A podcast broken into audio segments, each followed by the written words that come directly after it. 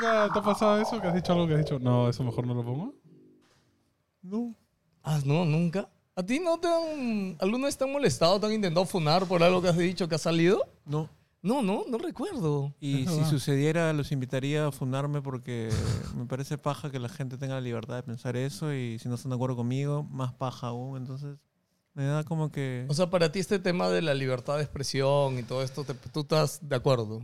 O sea, estoy de acuerdo con cierta responsabilidad, no ojalá cualquier huevada tampoco, ¿no? Pero, o sea, Ya. las cosas que dices, si vienen de un buen corazón y buena intención... ¿Has visto todo lo que ha importante. pasado ahorita con Elon Musk y la compra de Twitter y lo Sí, que claro. ha dicho de la libre expresión y todo No he esto? visto eso, ¿qué he dicho? O sea, básicamente él quiere que Twitter sea una... Tú sabes que en Twitter en verdad tú dices algo que está un poquito fuera de y te banean, te eliminan. Ahora, ahora, sí. Sí, sí. siempre. Bueno, o sea, Bueno, a Trump eso lo banearon. Sí, siempre tuvo... Ah, A Trump claro. lo banearon. Sí, es sí. que, como otra vez, no hay que decir cosas, pero guardando eso de responsabilidad, pues, ¿no? Tampoco vas a venir a incendiar la abogada. Es que ese es el tema, o sea, ¿cuál es la verdadera libre expresión, pues, no? O Sí. sea, al final libre expresión es poder decir lo que te dé la gana y, y es mi opinión, ¿no? Sí, pero si te haces cargo de eso, de puta madre, ¿no? Entonces, si Trump hace eso y le banean, es como ya, sí, lo que dije fue tal y me hago cargo de lo que dije, pero no sé. Es raro. Es depende de, de dónde venga y cómo venga, creo. Y todo depende, como en la comedia, de la intención con la que se hagan las Claro. huevadas. Maña. Ahora sí ya estamos grabando, por si acaso. Ya, todo, este, madre. lo que nosotros siempre em- empezamos como que así ya en caliente, ¿no? Ahorita me he quedado mucho con lo que has dicho. Sonó raro, ¿no? ¿Qué- No, no, no. Ah. Eh, ahorita, nada, recuerdo lo que estábamos hablando ahorita sobre dejar contenido. Me, me comentabas que las semanas estas de fiesta como que tú no paras. O sea, yo me tomo mis descansos. Por ejemplo, publico a morir tres semanas, pero a morir tipo diario, interdiario y pa, pa, pa, para generar esta sensación que la gente diga, huevón, esto es imparable, que es bonita, Ajá. y para generar cierto buzz así en la huevada. Y después digo una semana entera, tranqui, mañana voy a descansar tranquilo. Entonces, ahorita estoy descansando porque todo este año, que ha sido un año, no sé a quién mirar, porque están, que ha sido un año, este quieras. año Tranqui. 2022 ha sido el año más paja de la historia de la habitación de Henry Spencer en cuestión de vistas, que es lo Uh. que menos importa en realidad, pero en la calle, el, el feedback de la gente, vamos a universidades y hasta hace un par de años teníamos que luchar por quién responda, ahora Ahora se pelean. salen 50, 100, 200, o sea, estamos grabando notas con 200 chivolos O sea, alrededor. se pasan la voz, te ven y dicen, Yo, "Ah, yo he Henry", visto, ¿no? yo, yo he visto videos que un un toque toque voy a llamar a mi pata y se van Claro, y o sea, regresan. yo ahora me paro en una universidad, esto es, agradezco mucho porque es chamba de años, o sea, y así no hay nadie en la puerta, nos paramos y logramos que salgan por lo menos 100 personas. Qué locazo. claro, y al inicio, ¿cómo era eso? Al inicio era que nadie quería responder, la gente... Se paltea. Ahora es totalmente popular que haya gente preguntando cosas en la calle, lo hace NN, un montón de gente, Claro, parece claro. pajaza, pero al inicio era raro, ¿quién eres? ¿Por qué me preguntas esas cosas tan... ¿Tú crees que es por, el, por más la generación y cómo son los chivolos de ahora? ¿O es porque ya eres tú más conocido? En mi y- caso, creo que la chivolada está mucho más acostumbrada al tema digital y en mi caso tengo un público nuevo, digamos, de universidades que me ha visto casi dos o tres años en pandemia eh, sin Claro. poder ir a los... Entonces, en las universidades son muy bonitas porque generan siempre un nuevo público. Entonces, ahora que vamos a las universidades, hay gente que me dice, yo ingresé hace dos años, todo ha sido virtual, estaba esperando el día que pase esto. Ah, Ah, la que- Claro, para ellos es como un hito, Un en hito. su carrera, ¿no? De la es universidad. como algo ¿Cuándo, nuevo. ¿Cuándo viene Henry? No, es que también es, o sea, justo le dicen, ¿no? Las generaciones de hoy en día con TikTok y todo esto ya están súper acostumbrados a salir en cámara, no tienen roche. Y es bien bonito. Yo me acuerdo cuando el Cholo recién empezaba en la universidad, en mi universidad, y entrevistaba por dentro de la universidad a la gente y la gente se palteaba. Cholo mal. Mena. Claro, claro. A mí me, tú eres de la Lima también, Sí, yo sí. también. En- el contenido de preguntas estúpidas supuestamente del Cholomena, eh, ese, esa temporada, eh, para mí es lo mejor que ha hecho Cholomena. Era chévere, era no, chévere. porque dentro de la idiotez y estupidez hay un culo de filosofía, o sea, de la propia vida del ser humano. Entonces, yo siempre reveo esos episodios, me encantan. Y ves, y ves también, o sea, es un, un tipo de personas, ¿no? Lo que suele ir a su universidad. Entonces ves una- un tipo de respuestas que dices, ok. Es que yo creo que es eso, te das cuenta del choque grande que hay cuando vas a, un- a una universidad de un cono y una universidad de otro cono, las clases sociales y lo que responden respecto a su, Sí. a Totalmente su, a su realidad es totalmente distinto. Cuando, cuando- yo hasta ahora voy a San Marcos, por ejemplo, bastante seguido, y para mí es lo caso porque, claro, la gente en la Católica y la de Lima, todos son chéveres, relajados, buenísima onda. Pero en San Marcos, eh, la gente te responde naturalmente, y yo digo, puta, parece como si hubiese escrito su respuesta porque su nivel de articulación y argumentación es un nivel cultural superior. totalmente. Sí. O sea, me parece pajaza. Y, y eso siempre le digo en los San Marcos y, y- me sigue sorprendiendo. Que, ¿Hay otra universidad que te sorprende así la gente? ¿O solo San Marcos? eh, la Villarreal. O sea, pero si ves un públicas. patrón entre los grupos de San Marcos, católicos, o sea, hay un Cada grupo patrón. tiene sus características distintas. ¿Qué- ¿Un patrón en qué sentido? O sea, me refiero a que, o sea, es que lo que pasa es que tú puedes ser articulable por tu familia, ¿no? Claro. Por tu educación de casa, pero dices que los de San Marcos sí se preparan así, no sé, los de la católica son, los del Lima que son más, este, Yo siento que son más más, relajados. chon- más O sea, yo, relajados, sí- yo- pero... yo, yo, yo, yo me siento Lima católica. Yo soy un brother soy pastrulo X, pero de pronto, claro, San Marcos es un nivel creo que distinto, ¿no? Y creo que es, es una universidad muy admirada por eso. Claro, qué loco. O sea, que- es que hay gente también que se tiene que preparar tanto para entrar solo a ¿Te, la te, ha sorprendido un culo eso o qué? Sí, es que me parece loco que, que, o sea, la universidad en verdad defina a la persona. O No, sea, a veces no, sí, no en la a universidad. no. Yo lo que pasa que acá en Lima tu círculo social, o sea. es que en, en Lima tú vas a una universidad según tu categoría económica. En promedio. O sea, obviamente habrá gente de nivel A que se va a la San Marcos porque quiere ir a la San Marcos por su carrera o por algo en particular. Claro. ¿no? Pero tú en la de Lima tienes gente de este estrato social, tú en la católica tienes gente de este estrato social, y en, la- en la ca- en las públicas sueles tener otro estrato social, ¿no? Entonces eso también, o sea, se- medio que se predefine Eso un poco las determina un poco personas, tus, ¿no? tus realidades. O sea, a ver, los círculos, de- eso empieza desde el colegio. O sea, desde el colegio ya arrastras costumbres y cosas. Que a mí, por ejemplo, ahora que yo llevo a mi hija a un nido que es medianamente pudiente, me sorprenden cosas que es como, ¿en serio hacen esto en el nido? Sí, un- El otro día eh, en- en- en- aprendí un- una denominación. ¿Saben lo que es ciclero? No. En, en la San Marcos se habla mucho de ciclero, de gente que... que está en el mismo ciclo.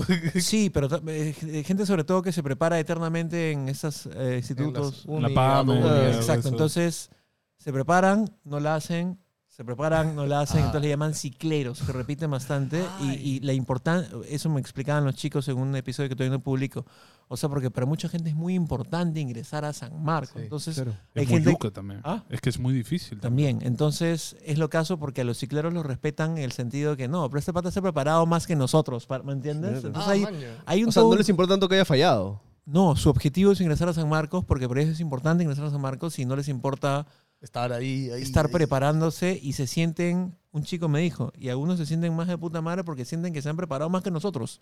O sea, han repetido y Es que repetido. es- re- creo que hay un tema como de competencia ya Sí, a nivel es lo que es este, el caso. O sea, me recuerda el término que tienen los japoneses para los estudiantes que no ingresan, los llaman ronin, como los samuráis que no tenían un, un señor para proteger. Eran, Ah, no eran eso. como que estaban como libres, pero eso era como un deshonor, ¿no? Como que un samurái samurái tiene que no que tiene tener un señor a quien Sí, proteger sí. es un samurái que no cumple su verdadero deber, ¿no? Entonces, un estudiante japonés que no logra entrar a la universidad es como... Es un deshonor, ¿no? Es, Ah, es- sí. es duro ser un ronin, Saludos ¿no? a bicho. este, Ahorita la, gente ahorita- la gente de San Marcos en los comentarios nos está amando y la gente de la Lima Católica está diciendo, puta madre, me dejan hasta el culo. Sí, Pero yo soy de la de Lima. Yo también. Amo la de y, Lima. Y, y tiene, es que hay dos perfiles. Hay gente así, este, muy culta, y luego hay gente que no tanto y que entró por, por más por estrato y esas cosas, ¿no? Al final. Pero a ti, ¿tú terminaste la de Lima? ¿Terminaste la carrera? Sí, claro. ¿Por qué tengo cara que no? No, no, pregunto. Es, que nosotros... es- es segunda vez que me preguntan eso. Un montón de creadores no acaban la carrera. Lo que pasa es eso pues. te iba a decir, nosotros siempre que tenemos conversaciones acá con, con invitados le decimos como hablamos de este tema universitario, la gran mayoría no acabó o también nos dicen que más que no acabar pudieron acabar, pero que la universidad realmente no les aportó gran cosa. Para ti, ¿tú qué Mira, estudiaste en la Yo de Lima? comunicación eh, y soy tan viejo que cuando egresé no existía YouTube, ni en proyecto. YouTube es... ¿Qué año egresaste? Egresé 2004-0 y YouTube Ah, es ok. febrero 2005, hasta donde sé. Ah. Entonces mi, mi meta era trabajar en televisión, entonces comencé a tocar puertas de canales. Pero a mí la universidad, eh, para mí, en mi caso específico, Claro. es una- fue una experiencia mostra que me definió un montón, porque a mí siempre me gustó el cine, ver películas, ¿no? Chévere ver películas, pero en la de Lima descubrí que había una videoteca en esa época en VHS, Brazo. con miles, con un catálogo así gigante, enmicado así, con miles de películas que jamás encontrarías en Blockbuster o lo que sea eso, sí. y me comencé a encerrar en esa biblioteca a ver cine independiente, europeo, alternativo, y luego descubrí que en el edificio de al lado, que es el E1, porque Tenemos un cine. Tenemos un cine que no se utilizaba, se utilizaba como auditorio. Y yo al toque hablé con, con una- la gente que manejaba y me Ah, decían, sí, época no se usaba. está en proyecto, oye, no, hay que hacer algo acá. Y con mi pata Juan Pablo Aragón, que es un fotógrafo increíble, comenzamos a hacer ciclos de cine todos los martes y llenábamos, poníamos Lynch, Woody Allen y llenábamos las salas. Nada, o sea, me dices Pero- que tú reactivaste. Escucha, No, yo. No, no, No yo. O sea, el plan de la facultad era abrirlo y nosotros, nosotros dimos un empujoncito para que eso Bueno, sea- pero- O sea, me estás diciendo que tú empezaste en las semanas de, de- de- Porque ahora es súper común que en el cine de nuestra facultad, tipo martes de terror, de no sé qué, y ponen todo el día películas de terror, jueves de tal director y ponen películas de ese director todo el día. O sea, entre mi, mi pata y yo, junto a esfuerzos de la facultad también que estaba haciendo cosas, pero Obvio. muy tímidas, iniciamos la movida. Entonces, ¿qué pasó? Que comencé a me interesarme un montón en el cine. Ya no era la biblioteca, era como, ya, estas películas en la biblioteca hay que proyectarlas. Venía gente industrial, así, de, de- de facultades Sí, sí. raras, para, y decía, brother, tenemos una sala de cine acá. ¿Qué onda? es que es, es- ahora, ahora es un proyector 4K de última generación. No, y ahora también es medio normal que Súper si se normal. plantea una universidad, la universidad se plantee con estos ambientes. Sí. Creo que en esa época no era nada normal. No, de tener- hecho, la Lima ahora a veces hace estrenos incluso de películas internacionales acá, este, en el cine, ¿no? Y súper Entonces, este, el gerente de la facultad, que es mi amigo Pocho, me dijo, oye, te veo tan empilado con eso, ¿no quieres pocho, ¿No quieres, no quieres practicar en, en, la, en la. hacer tus prácticas en la sala de cine? Y dije, pero claro, entonces una época largaza me dediqué a programar, a conseguir las películas, a programar, a hacer los afiches.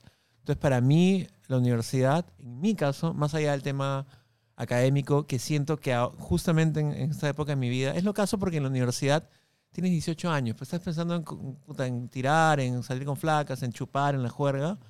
Y creo que hay poco espacio, tanto mental como emocional, para recibir información académica que yo a esta edad en mi vida digo, brother, yo llevaré esos cursos De de nuevo. teoría Claro. ah, en esta edad. Yo también lo pienso ahora de Sí. otra es forma. lo caso, es como nos, no- nos meten por varios orificios un montón de información que creo que no estamos preparados para digerir en esa O época. sea, de justamente yo en, en la universidad tuve un curso de, de historia del cine con Bedoya, que es un capazo, y era en el cine. O sea, todo el curso era, nos sentábamos, Bedoya nos ponía una pela, vamos a ver esto. Y luego soltaba un monólogo de media hora de full conocimiento de esas personas que tienen te- y te conocimiento. quedaba jato. no, güey. No. Escúchame, yo estaba ahí como, Huevón. Bedoya, cómeme, bro. Ricardo Bedoya es uno de los pocos profesores que he tenido en mi vida que, o sea, si, si te importaba nada del cine, eso aún hacía que te enamores de la Ve, Es que es experiencia, es de la experiencia de ver, de la experiencia de conocer, de la experiencia de disfrutar, de digerir, de, de analizar.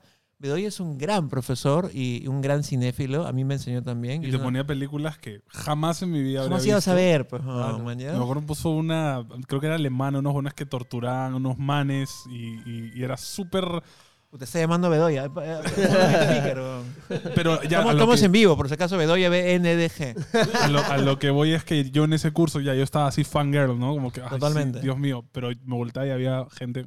Eh, Eso es a lo que voy. Totalmente. Como que me de- O sea, por eso fue mi expresión de que te queda jato, porque, o sea, como justo dijiste, ¿no? Hay personas que están ahí porque están ahí. Para No, regresar, ojo, no es un curso aleatorio. Eso es lo que a mí me molesta. regresar al- que hay gente que se metía por créditos. Para regresar al tema de tipo, lo- los tipos de perfil, hay gente que está en la universidad porque tiene que estar en la Sí, universidad. tal cual. En especial en, en comunicación hay un montón de gente que está ahí porque... En especial, creo en que- la de Lima. en especial Es en que el creo que hay mucha gente que cuando no está muy indeciso en qué carrera ir, creo que las Como dos donde aterriza caen son administración y ¿Ah, sí? comunicación. Nunca había considerado administración Sí, también. Claro, sí, sí, administración sí, y como cuando, montón. cuando alguien no Maña. sabe a qué carrera ir, siempre Prim- cae en primera comunicación y Yo administración. odiaba porque había gente que pasaban lista, se paraba y se iba a la clase. Era como, tus papás están pagados. O sea, yo pensaba en mis papás, mi papá que me tuvo bastante mayor, trabajando con 60 años para que yo pueda terminar mi universidad y decir, pobre, Claro. o sea, ala, qué horrible la gente que puta, ni va a la clase, weón. Esas son las cosas que definen tu, tu estrato social, pues. Sí, o sea, o sea, me pero- sobra tanto la plata que en verdad... Pero para crédito de esa gente, no es por defenderlos, sí siento que están en una edad que de repente no aprecian eso. Es que es verdad. Es lo que acabas de decir, es lo que acabas de decir, que justo, o sea, es como, a ver, no sé cuántas veces, no sé si sus papás fueron, pero a mí mis papás me lo decían mil veces, nos repetían cosas siempre, ¿no? Como algún día te vas a acordar de esto, algún día Sí, te vas sí, a dar claro. cuenta de esto, y yo ahora con mis 35 años me- ya tengo una hija y me doy cuenta de la cantidad de cosas que mis viejos me dijeron y que yo hubiera Totalmente, querido ser claro. mucho más consciente Pero de, eres de, incapaz de a esa chibolo. edad. Es, yo, es yo- yo- horrible. yo triqué mate 1, triqué yo estadística, triqué un triqué montón. economía y mi viejita se sacaba la mierda por puta, este, mantenernos a tres, herma- tres hijos, mañas. O sea, a esta edad, hace años, ¿no? Diría, puta, no va a ser que mi viejita pague por las huevas seis Claro, en esa época te da... eh, No, no me da igual, apreciaba el esfuerzo, pero no eres consciente de lo que no es- no es significa el esfuerzo, el dinero. Entonces, para crédito de la gente que se queda jato, hay un montón de gente no en Lima, en todas las universidades, Sí. que está ahí porque está de paso y de repente no encuentra lo que le gusta. y Está no- encontrando su O camino. que sus ¿no? papás le han dicho, entras a la universidad porque tienes que entrar a la universidad, ¿no? Oye, sales del colegio y te meten a decidir tu futuro. No seas Sí, pendejo. es- eso, es, eso es bien. o es sea, muy es muy. Lo hemos hablado antes. Y peor de que las, univers- las universidades van al colegio ya a, a meterte, estudia esta carrera, estudia esta No, y, carrera. y- y es, es spam. O sea, es como, toma, te regalo un lapicero, un esto, que no sé qué. Sí. de la universidad bravaza. Y es como que. Y, es- Ah. y ni siquiera has vivido tu vida. O sea, no sabes qué te gusta, sabes no qué tienes quieres hobbies, no sabes nada. Y de repente, o sea, no sé, yo creo que un año sabático mínimo para... Pero yo ahí creo que-. Es bien loco. es- todo el sistema educativo es bien loco. O sea, yo lo que pensaría o lo que creo que debería invertirse más es que durante la secundaria, lo que pasa es que durante la secundaria lo que se hace ahora es que los sobrepreparan para que entren a la universidad. Y yo lo que creo es que en verdad en la secundaria lo que debería pasar es de que te sobre este, te ponen en mil cosas, Te o sea, te dan mucho. mil experiencias, te sobreestimulan en diferentes oportunidades para que tú realmente descubras qué quieres Pasiones, hacer. claro. Claro, no, o sea, no sé, puedo decir tanto, no sé, cosas de ingeniería como cosas de arte, sí. ¿no? Y- y Para que deporte, o sea, Pero en plena adolescencia podrás digerir todas esas cosas que También es como- difícil, Es sí. raro. Pero ¿no? escucha, yo más, más que nunca veo ahora niños y jóvenes eh, experimentando fotografía, Es música, distinto, pintura. ¿no? ¿no? no, pero por eso digo, es que sí hay familias que han tomado, no sé si conciencia de esto y exponen más a sus hijos. Que de hecho yo lo voy a hacer con mi hija. Es que a- claro, a, padres diferentes que, cosas. O sea, que ya han sido expuestos a este. O Sí. sea, eventualmente va cambiando generacionalmente, ¿no? Pero es curioso eso de, de, claro, yo lo veo con mi, con mi cuñada menor que recién está entrando a la universidad y todo esto, y está en, en eso, como que no sé qué quiero hacer, porque es que, claro, tienes ni, ni 18 ¿Qué, qué- años. qué y- pensaban ustedes? Yo, yo me, acuerdo vívidamente decir, no sé, estaba en la universidad y decía, ¿cómo será mi futuro? Pucha, espero que todo esté bien. O sea, pero no, ¿Preocupado? No preocupado, simplemente era como algo, o sea, es raro, ¿no? ¿Cómo Sí, sa- cierto. sales de la universidad y qué haces? ¿Dónde chambeas? Tú ni te imaginabas que iba a existir YouTube. Cero. va a justo YouTube. iba- ahorita Cero. hablando de este tema, ¿tú cómo encontraste? A ver, primero, ¿tú sientes que estás feliz ahorita con lo que estás haciendo? ¿Estás, ¿Te sientes logrado en lo que estás Eh, haciendo? Me siento realizado, me siento agradecido, siento que después de 15 años ha habido como, este año ha habido como un comeback o revival de la habitación de Henry Spencer. Porque ha tenido su subida y su bajada, como ¿no? siempre, como pues, todo. ¿no? ¿no? Como todo. O sea, yo, yo, consi- yo considero que la habitación se ha, se ha mantenido vigente durante 15 años, o sea, durante 15 años he cambiado y siempre me han reconocido en la calle, siempre ha sido una referencia, siempre mis invi- los invitados las celebri- celebridades que he entrevistado han venido a mi casa, a mi estudio de la mejor manera, pero sí siento que a partir de pandemia la huevada como, boom, se ha disparado y siento que este año específicamente, o sea, Te tatuarías 2022, así. ¿cómo? Te tatuarías 2022. No, no, no, no me tatuaría, no me gustan los tatuajes, pero siento que este año es el más pa- uno de los más años, el año más paja de la historia de la habitación de Henry Spencer y uno de los años más pajas de mi vida. Man, Qué loco. Porque lo que, lo que sigo, o sea, mi show de stand-up, va re- o sea, al- yo quería, yo soy comediante y estoy luchando un montón por ser comediante hace años. Y uno empieza como comediante, siempre empiezas un poquito frío porque estás descubriendo tu voz.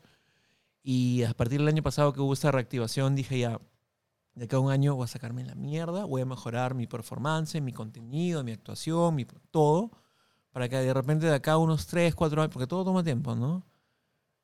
Eh, el show que hago stand-up, o sea, salas llenas, la gente habla del show, me, me tienen presente y, y eso, no podría estar más contento. Y tengo un, un super show, que es como un late night show, de entrevistas con...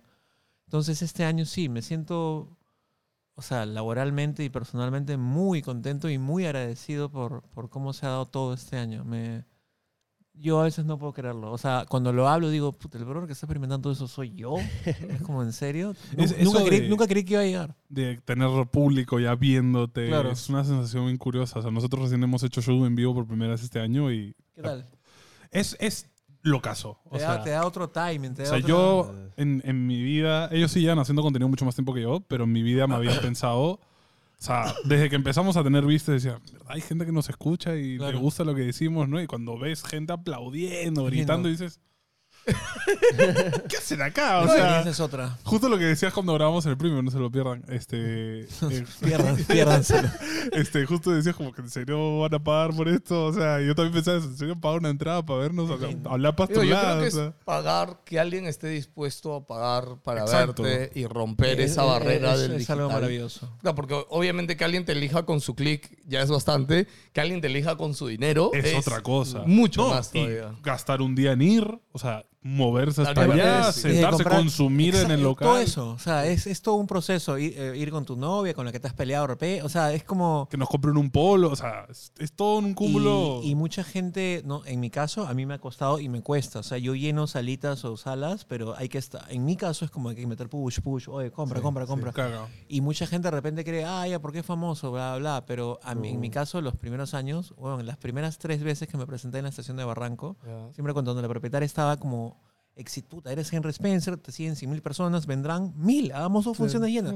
No fue nadie, weón. O sea, iba, me dieron tres funciones, a la primera fueron 13 personas, a la segunda 8, a la tercera 6. Dios. Y salí eyectado lugar porque un- el- el- la ganancia de un local nocturno es que la gente... Se consuma. Y si no hay gente, nadie consume. Entonces, a mí me ha costado mucho. Entonces, mucha gente ahora quiere hacer cosas y lo que es en vivo, presencial, hay que formar un público, hay Sí. que convencerlo, hay que... Es hay que que no es lo mismo que te vean mil, ¿no? Como dices, ¿no? A que vayan, ¿no? Es, es otra cosa. Todo el esfuerzo que es la mañana, desde pensar en ir, agendar la fecha, comprar la entrada, invertir tu plata, quedar con alguien, juntarte, trasladarte, llegar. Es otro cariño. Otro cariño. Es más, el Es último- otra el- actitud, el- hay gente que está sí. predispuesta también. Es más, el último show que hicimos, que hicimos por Halloween, este, nosotros de joda dijimos este, que, que la gente se disfrace. Hubieron cinco chicos que vinieron lindo, disfrazados de hermoso. South Park. Hermoso. De Este- era, ala, muy baja su disfraz. Creo que cuando los vi yo fue como, o sea, no puedo creer que se hayan reunido los cinco para venir Hermoso. como amigos. No, escúchame, en el, en el local hacía un calor horrible. Había un, un disfrazado ¿Qué de? Kenny ¿Qué con su abrigo así, huevón. Todo el show. Y era como que le, le dijimos, mano, no tienes calor. Pero siguió ahí en costume y, puta. ¿Qué local? Eh, fue en el anfiteatro de Antica. Ah, Barranco. Los veo fichos. o sea. No, escúchame. De hecho, perdimos un montón de plata en ese local. sí. Porque es súper Ayer- caro y nosotros dijimos, lo llenamos. Y de hecho, no lo llenamos. No, pero esa es parte de nuestro aprendizaje porque nosotros Totalmente, recién hemos un empezado con esto. ¿Y qué pasa? Nosotros dijimos, hagamos un show por Halloween. Halloween la gente sale. Y es como que, claro, todo el mundo piensa lo mismo y hay un montón de Sobre- cosas. No, Es me de- acuerdo que lo Gente, sacamos no hagan y cada de día Halloween. veíamos un anuncio. Ah, mira, este huevón también va a hacer un show en el Halloween. sí. Este huevón también era como. El, apre- el- el- el aprendizaje de hacer shows en vivo es que puedes perder plata, pero Sí. cada Sí. pérdida es como, ah, he perdido tanta plata y ahora no puedo dejar que me pase porque he aprendido Es, es pierdes, pero es como una inversión. totalmente. Porque la Totalmente. siguiente dices, y de hecho nos ha pasado, este, a pesar de que no fue tanta gente, quedó mucho mejor porque fuimos, ok, ya no necesitamos llevar esto, ahora hay que llevar esto, Y tenemos que ahora hacer esto, esto. hago una confesión. Tengo este super show de Henry Spencer que es como un late night show donde hay productor, productor, Ajá. asistente, banda, músico. Es como en muchos shows lo que ingresa de entrada se va directamente Ay, para al pagar el equipo. Y mi inversión, o sea, yo no gano, pero sí gano porque estoy invirtiendo en generar algo nuevo y algo Claro. fascinante Obvio. que me encanta hacer y que la gente potencialmente pudiera ver, ¿no? Es Sí. como, yo a veces les digo que es como estas pérdida- pérdidas, entre comillas, de dinero. Y Claro, yo las veo porque, de hecho, ahorita, este viernes vamos a hacer un streaming caritativo para hacer una... Este, Bueno, una cuando esto salga ya comprar, pasó. comprar regalos, etcétera. Ah, ya pasó. Sí, Sí, cuando eso ya salga esto pasó. ya pasó, gente. Qué horas, muchas gracias. Sí, gracias. Pero Por los 10 mil soles Recauda- recaudados. recaudamos A- 10 mil soles. a mí durante el año, de hecho, con, con lo que nosotros hacemos acá, es como que siempre digo como que todo lo que ganamos lo gasto anticipadamente. Yo, ya, de repente es hasta a veces irresponsable, ¿ya? Pero es que siento que si no, no hubiéramos... A ver, puede que... No sé qué considerar si es mucho o poco lo que hemos logrado con nuestro contenido, ¿ya? Pero lo poco Sí. que hemos logrado, ¿ya? Considero que está justo y necesario, pero he gastado un... O sea, la gente siempre me jode porque siempre lo menciono. Sí, sí, pero es que en verdad si supieran lo, lo- todo lo que hacemos y todo lo que invertimos y todo el esfuerzo... Es que en verdad es, No. es, es, es plata que, o sea, en teoría estás tirando al aire porque es un canal de YouTube que hasta ahorita, o sea, estamos creciendo, pero nunca sabes que acá cinco años nos va a mantener o nos va a dar de comer Claro. o va a ser un fracaso, ¿no? Entonces, Yo, yo tengo un buen mes en YouTube, por ejemplo, donde saco platita y digo, ya, ok, entonces ahora me compro el lente que me falta. Tengo un show de stand-up lleno, ya, ok, ahora vamos a comprar una- la tercera cámara que siempre quiero tener. Entonces, tu mindset va en mejorar y mejorar y mejorar, invertir, invertir y, y, y- y no lo considero una pérdida. O sea, es, o sea, estamos invirtiendo en algo que amamos hacer, Obvio, man. Es, maravilloso. O sea, ahorita que estamos justo renovando el set, cada, yo que soy visual, cada cosita, juguete que compramos, es como, ah, qué... ¿No es lindo O llenar sea, de hay estas luces que se mueven, ahorita tenemos unas luces que se mueven con controles digitales, yo En estoy- premium van a ver cuando estemos vamos, a, vamos a discotequear acá. Y, y para mí es como, o sea, mi vida, yo cuando he trabajado en audiovisuales y todo, o sea, he trabajado en el comercio y comercio invierte cero en equipo, o sea, tiene tres cosas tiradas, así. Y, Le, le echó mierda a comerse. sí, lo siento, pero... Siempre le echamos mierda. pero en la universidad- Algún día van a llegar, ¿ah? O sea, algún día me van a, Uy, chuta, me van a mandar un... Ah, yo los quiero, yo quiero salir los premios luces, por si acaso. por dos. Pero, o sea, en la universidad, al menos yo en mi generación, te- ya te preparan en plan, vas a usar esta cámara de Totalmente. 100 mil dólares que no tiene nadie, pues. Vas a usar estas, estas equipos de sonido que no tiene nadie, brother. Y, y te enseñan como que el top, top, que chévere, ¿no? Pero por otro lado como que llegas y la realidad es como, ah, sí, vas a usar esto y esto lo que hay y ya está, ¿no? Pero, pero esto es YouTube, o sea, yo creo que no, no necesitamos la cámara de cine, o sea, No, con, pues. con que tengamos los equipos suficientes para que se vea de puta madre. Y algo que quería decirte, se me cae la cabeza, chispa, siempre me pasa Está eso. hablando de, lo, de, la cosa más cara que les enseñan a usar en la universidad. Eso me fue. Ahorita regrese, yo quería preguntarte una cosa. O sea, mencionaste de que cuando estabas en la universidad querías ser cineasta. ¿Puedo Re- regresa, sí. pausarte? Dijiste algo que no sabemos si en cinco años. Ajá. Ah, Yo tampoco sé si en cinco años lo mío va a seguir, pero sí me gusta. Yo no soy nada de positivismo, ni, o sea, pero sí me gusta sentir que la- algo se va a ir transformando y va a ir llegando. Entonces yo tengo mi canalcito de YouTube ahora, pero tengo mi show de stand-up, tengo mi super show, entonces... Tienes Es como que oportunidades creo- por varios lados. pero todos. Yo, yo Pero estoy seguro que ustedes... ¿Cuál es? O sea, ¿quieres seguir haciendo YouTube de acá a cinco para, años? ¿O para- te ves haciendo otra cosa? no, hasta que me muera quiero hacer YouTube y quiero que quiero que mi contenido vaya este diversificándose y madurando y creciendo quiero formarme más como comediante quiero ser uno de los mejores del Perú quiero tener mi super show que es mi show de en vivo con banda musical quiero o sea el hambre que tengo por hacer cosas a partir del YouTube es como el centro no pero a Claro. partir de eso entonces ¿Cuántos años llevas en YouTube? 15 Sí. Y todavía tienes ganas Eso de te, iba, hacer eso te iba a decir porque es como que, o sea, pero han habido crisis ¿ah? claro, eso, eso quería, quería hablarte, perdona JP. pero Sí, vayamos- que, que siga perdón, JP, que sí, siga perdón. JP. Ah, que creo que se vincula un no poco porque. Sí, no me olvidé. eh, tú dijiste que en la universidad querías ser cineasta. sí Eso Quiero, voy a Todavía, ser a cineasta. hacer. O sea, quiero hacer un documental que ya tengo muy claro lo que quiero hacer y quiero hacer ficción. Y en medio, antes de eso, voy a hacer una serie web. Entonces, y lo tengo muy claro y, y- y ¿Tú lo qué, voy vas a- hacer. qué papel vas a hacer tú? ¿Guionista, director? Es, como- es como- es la, la típica serie de comediante que es como de autor que la escribes, diriges y la protagonizas. Como la... ay, ¿Cómo se llama este comediante indio, gringo? Rami, No, no. Él tiene su propia serie Master of. None.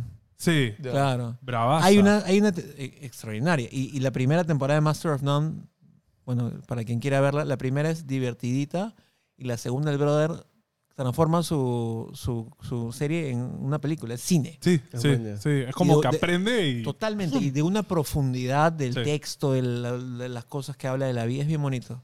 Eh, sí, voy, a- voy a hacer cine. O sea, lo tengo súper claro. Ahora, oye, ¿cómo ha crecido tu equipo para esto? Porque, o sea, si tú ahorita tienes todos estos proyectos, o sea, tú ya tienes gente que está trabajando para ti siempre, ¿cómo, en cómo la habitación, a diferencia de ustedes que son 500, este, el equipo es mínimo. Es este Leo, que es mi camarógrafo, y, y Humberto, que es mi camarógrafo. O sea, Leo es mi camarógrafo de estudio y Humberto es mi camarógrafo de calle. Entonces, para mí es súper importante, en mi caso, hacer lo más sencillo posible, lo más simple posible las cosas en términos de producción, de generación de contenido. Para el stand-up eh, tengo un equipo de producción que son 3, 4 personas y para el Super Show, que es este Late Night Show, somos 25. Sí, eso te iba a preguntar. ¿El Late Night Show, dónde lo hacen? En una diversidad de lugares lo hemos hecho, en, lo empezamos a hacer en Gil Rock, en el centro de Lima, lo seguimos haciendo en Bianca, Ajá. que es un lugar enorme que gracias a Dios llenamos, y la última que hemos hecho es en la noche, que es el más lindo de todos, en la noche de Barranco. Claro. Entonces la idea es moverlo por auditorios, por locales nocturnos, por teatros, llevarlo a provincias, universidades. Y es un show bien costoso en términos de producción, pero puta, la gente sale diciendo, brother, no entiendo por qué no tienes tu programa de televisión. O sea, cosas bonitas, ¿no? Y eso, si te ofrecieran eso de hacer un... no se puede hacer en televisión eso. La No televisión... O sea, mira, Jimmy Kimmel. o Sabiendo sea, esos formatos en Estados Unidos o pero en a- España. lo- localmente, acá donde, ¿en quién va? Ah, en un set de tele, me imagino. no, totalmente, pero creo que no es un contenido de televisión abierta. Ok. Sí, o sea, yo, yo te quería preguntar si es que pues, de repente, no sé, comprabas tu estudio y lo hacías fijo y con público y que la gente vaya ahí, quizás para no moverte tanto. Igual lo puedes mover a O sea, provincia, como, obviamente. Como Ricardo y Jorge, ¿no? Me estás dando una idea bien bonita. Sí, pero, pero tiene que madurar poco a poco. Claro. Y no, Ah, no sí, tengo claro Claro, que es que escalar. Jorge y Ricardo también pues, se sacaron, o sea, les, fue el momento perfecto, fue la, Sí, la claro. tormenta perfecta, Sí, fue sí, sí, hablando sí. huevadas. o sea, sí. Sí, sí.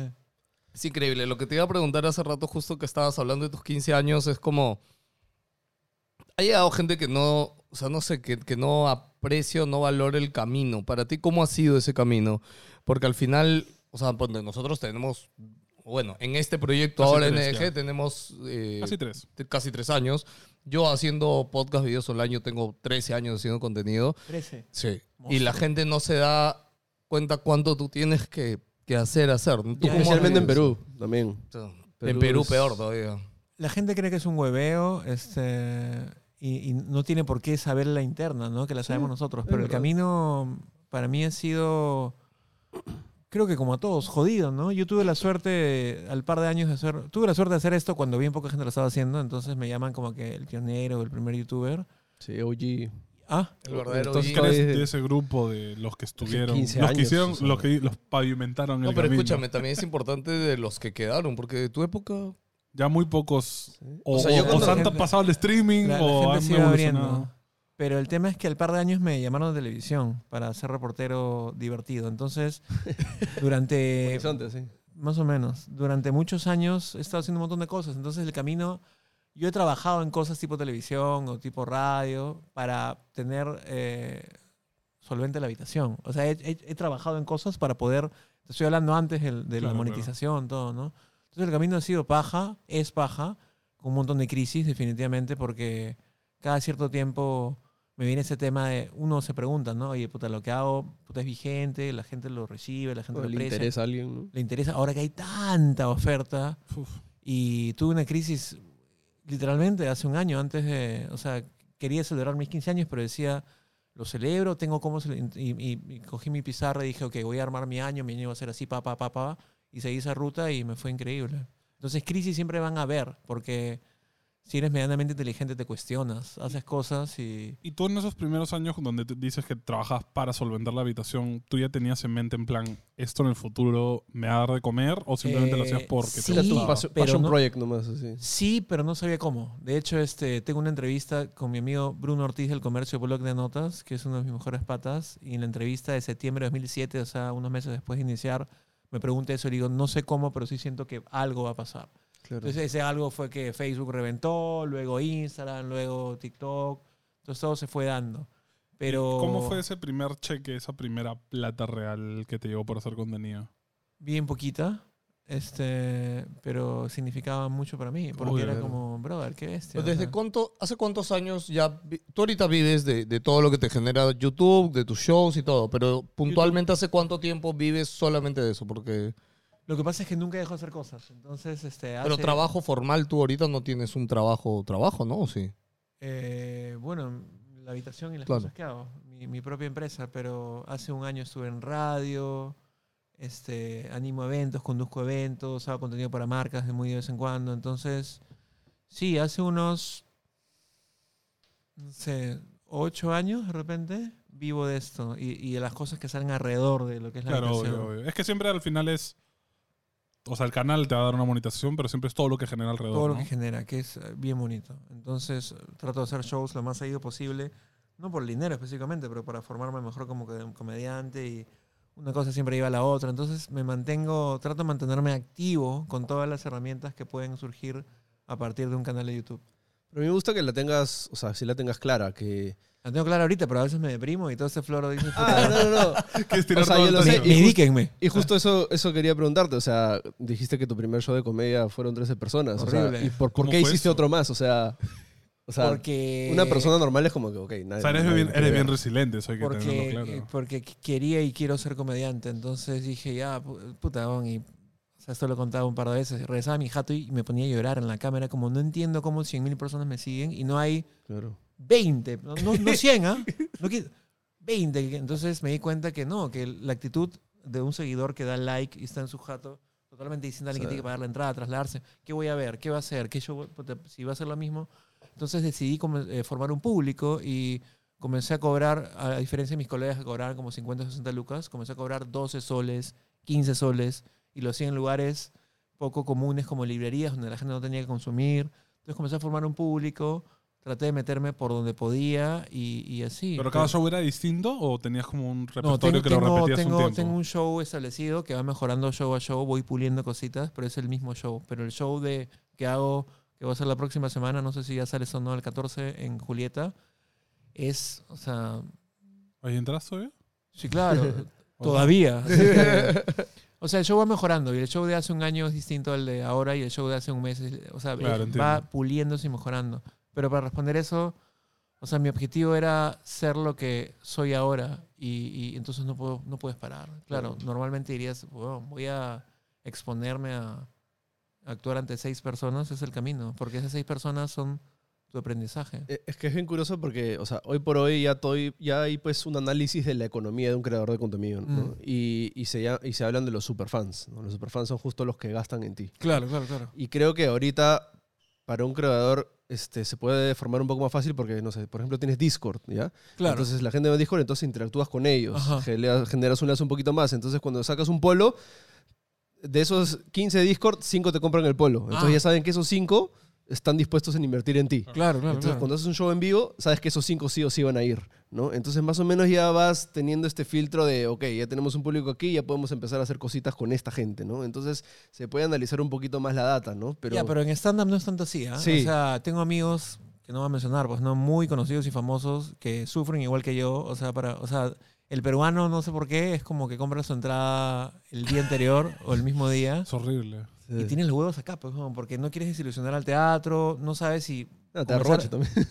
no sabes si comenzar a spamear, mañas, entonces tampoco puedes decir, ah, normal, pero no, porque a veces no pasa, a veces no. Sí. Entonces es un... Pero por eso haces la de Jorge, pues. Oye, ya quedan solo cinco entradas, gente. Compren ahorita Escucha, porque nadie, se, saca... na- nadie se cree, 300 nadie, entradas. nadie se cree esa no sé, antes, antes Gente, le funcionaba. Últimas entradas, 50% de entradas vendidas, es como ya... Es como que ya se llenó, pero estamos liberando más. Sí, sí, sí, sí.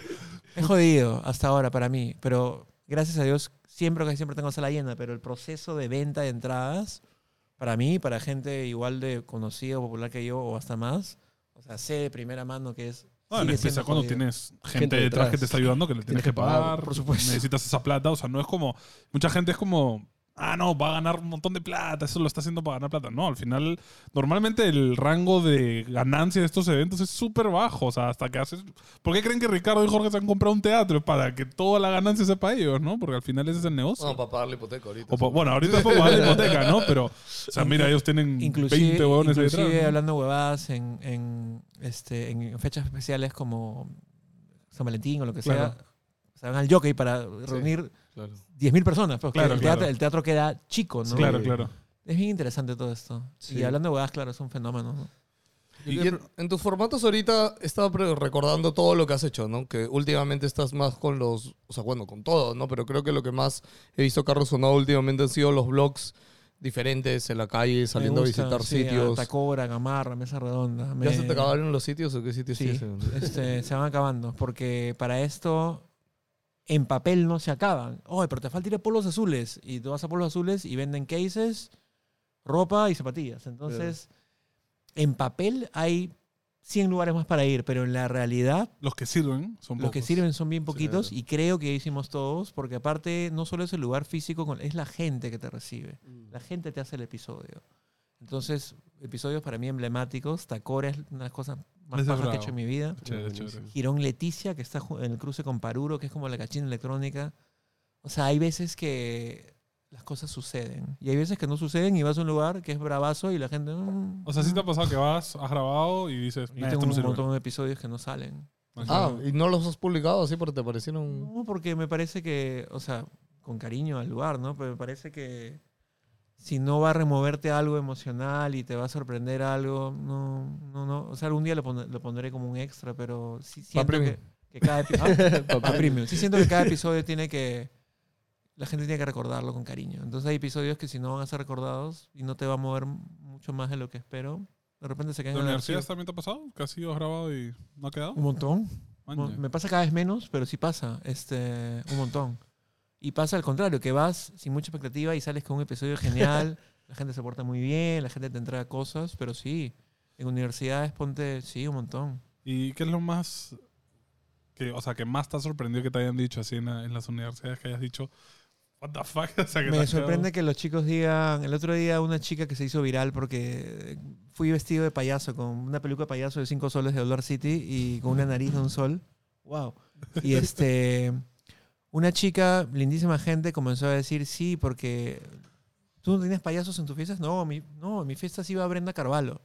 ¿Cómo? ¿Qué? En mi fiesta sí iba Brenda Carvalho. ¿Qué? No manches. Claro, en las fiestas mías y mis amigas siempre iba Brenda Carvalho. Creo que tú eres pituca. Le digo, "Ah, no, que no sé qué. Y se volvió titular, apareció en medios, todo. se volvió la chica pituca. Entonces, Brenda Carvalho. esa chica, antes de soltar el comentario de Brenda Carvalho porque se hizo viral, me me dijo, escucha, quiero hablar contigo. Y yo, ya, ¿qué fue? Hace cinco años viniste acá. Yo quería aparecer en tu video y salí de la universidad y no me viste bola. Y volví a entrar a la universidad y volví a salir frente a ti y no me diste bola. No. Y volví a entrar, puta, ya estoy terminando la universidad. Por favor, quiero salir en tu video porque para mí significa un culo. Y fue como, mierda. Y se hizo viral, pobrecita. Por- sí, se hizo viral por las razones equivocadas. porque Ten Oye. cuidado con lo que desean, gente. Yo conocí a cuidado. Carvalho una vez en Migraciones esperando que me envíen ahí. Estaba ella también ahí sentada y conversamos con ella. Me acuerdo. Y se fue y mi mamá me dijo, ¿quién es esa? Y le dije, "Ah, súper conocida. que no sé qué". ustedes conocen esta eh, Miss Perú, Yannick Pancet, Yannick La que ganó, bueno, la ¿Cómo Miss Perú última. Yanni, Yanni Gallo, no me algo. Este, el Sí. otro día, ustedes saben que a mí me conoce alguna gente, entonces a veces me, me, me, me, me- me dejan pasar sin hacer cola. ¿Cómo es Claro, que le hacen claro. a la gente me conocida? El otro día estaba en... Suena horrible lo que he dicho, pero es cierto, a veces te dan como beneficios. Es lo que es, o sea, no, Sí. no puedes evitarlo. No es tu culpa. No es mi culpa. Está- estaba, en la cola, estaba en la cola de migraciones, regresando de Miami, y un pata abre la huevada y me dice, ven, ven. Y yo, ¿cómo? Ven, ven. Chucha. ¿No, no, no- no te asustaste? No, caminé y me hizo, no, tú no. Y me hizo un lado y estaba la Miss.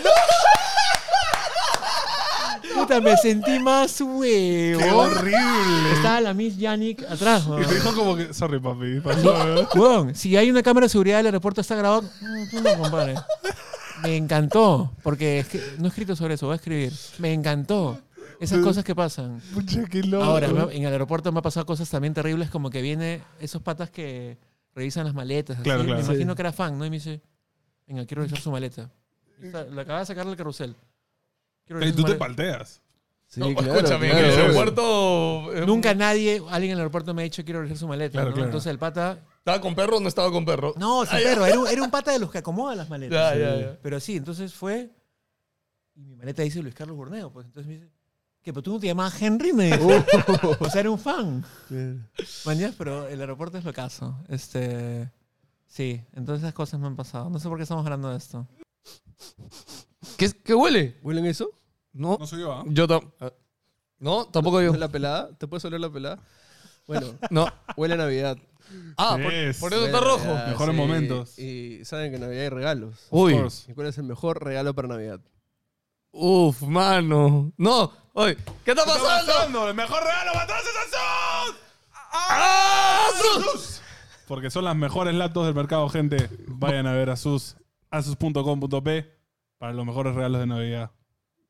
No sé, esas cosas Es que que esas son las cosas que cuando conversamos con alguien, y de hecho a nosotros no, le no nos gusta decir esto que es una entrevista, porque Una más que una entrevista, en una conversa sí. salen cosas que recuerdas, Sí, o salen sí. temas que... que Oye, y todo que esto de comedia, o sea, ¿tú te mandaste nomás o te has preparado? ¿Te has metido algún No, me mandé nomás porque, o sea, comencé a hacerlo empíricamente. Comencé a ver un montón de comedia, a entender un poco de comedia y comencé a contar mis propias historias. Pero la realidad real es que este, en el 2011-12 comenzó a... En el 2011-12 que está en televisión, comenzó a reventar un poco el término youtuber en universidades. Claro, me, claro. me invitaban a universidades, he ido a 25 universidades a hablar sobre educación, a esas charlas de la semana de comunicación. Claro. Entonces cada vez que llegaba era como, ya, tu USB, yo, ¿qué USB? ¿Cómo vas a presentar? Puta, dame un micro. y comencé a contar mi historia con la habitación. Y comencé a, comencé a darme cuenta Ah, que no mostrabas nada, solo hablabas. hablaba y, y de mi propia memoria. Y notaba que algunas partes de, de mi historia daban risa. Entonces decía, "Mm, voy a ver si la próxima vez... Entonces la próxima vez le metí un poquito más de gasolina en esas partes. Y poco a poco comenzó a formar este show. Y te empezó a gustar. Sí, genial. Y comencé a darme cuenta que, no sé si instintivamente o por las cosas que he visto durante mi vida, sabía cómo hacer reír. Eh, ahora, ese sabía cómo hacer reír de hace seis años a ahora. O sea, Ha no- evolucionado. un Sí, porque te, te pules, pues. Haces Sí. shows. Claro, obvio. y vas- Mejor, es que es Sí. práctica también. Ahora sí considero que estoy en un momento bien bonito donde sí puedo hacer reír durante una hora del inicio al final a 500 personas y van a pasarla de puta madre. Sí, es lindo, pero me ha Pero costado. Qué presión. O sea, yo veo bastantes podcasts de YouTube de Estados Unidos y siempre llegan comediantes para entrevistar, ¿no? Y cuentan que cuando un comediante está parado y hace reír a alguien, no- a veces no escuchas las risas de la gente y no sabes si es que en verdad tu chiste está calando. Es y es cierto, como que entonces, no- pero no tienes estás, que seguir. No estás seguir. tan concentrado en las risas de la gente, pero sí percibes que, o sea, no es que dices, ah, qué bueno, se rieron. Ah, es- o sea, no es que todo el rato estás como check, check, check, check, Claro. check, pero sí percibes el ambiente, que, sí lees el ambiente. Creo que un buen comediante es el que más bien no desconecta y está simplemente hace su, su show y está ahí Tienes que hacer tu metido. show, pero tienes que estar conectado con lo que está pasando, porque... eh, Es que hay- tienes que reaccionar, pues. No ser Totalmente, comediante es que. Sí, hay cosas que si tienes hay que estar algo atento, que, que está ¿no? pasando ahí, tú tienes que jalarlo. de hecho, he visto varios que me salen en TikTok, varios argentinos que están usando un montón más el público que su Totalmente. propio chiste. Y el otro día vi un podcast de unos amigos que se llama Ayer fue lunes, donde Ah, no sé si vieron stand-up Sí. moderno, Sí. claro, que le llaman car- caraba- cara- cabaret, cabaret- Cabareteando. cabaretear. El de. Ah, el de. El mexicano, este. O sea que lo que hacen Franco. es se El de paran Franco Escamilla. y comienzan a, a- a interactuar con el público. Me parece de puta madre que lo hagan. Eso no hago yo. Eso no es stand-up, pero sí entiendo que Eso es es una tendencia. Eso es coger herramientas de comedia para no, escúchame. pasar un buen rato con el público. Ojo, yo veo pero- también la habilidad de que alguien te suelte algo y le sepa sacar al toque el hablando, giro. Y... hablando huevadas lo hace todos los domingos. O sea, Totalmente. la mitad del programa hablando huevadas es la interacción con el Sí, público. pues. Está bien, pero y, y me parece puta madre, pero un poco la crítica en clave de humor de ese podcast era que digamos, es el comediante en realidad Claro. llega con un material preparado claro. que va a pulir más esa noche. Sí. Entonces, lo rico es, me pare- yo también interactúo con el público, pero lo rico es creo que llegar con algo preparado para testearlo. Y sobre reaccionando, hay que reaccionar al público, por lo, por lo cual no hay que estar totalmente desconectado. Estás en un bar, por ejemplo, estás contando tu historia, tu chiste, no sé qué, y a alguien se le cae un vaso y se rompe. O sea, si no reaccionas a eso, estás muerto. Entonces, Claro. "Ay, Bon, la cagaste. Ja, ja, ja. Claro, claro, tienes que reaccionar a esas jugadas. Por justo- ejemplo, yo tengo... No, perdón, es que Aldo, que justo nos contó, creo que Kakash nos dijo de que es bien difícil hacerlo con comida porque cuando la gente está comiendo se concentra en la comida y no en el chiste. Con comida, eh, yo me presento en- siempre en un lugar que se llama Lima 39, que es ex Palco Resto Bar en Los Olivos, que es un lugar hermoso, este, lindísimo, pero es un resto bar, la gente está comiendo y chupando. Y siempre es más bonito presentarte en un teatro porque la gente está así, ¿no? Claro. En el local la gente Y va está con Sí. ganas, o sea, es como que eh, va a reírse, man. vas con otra predisposición. Claro, claro.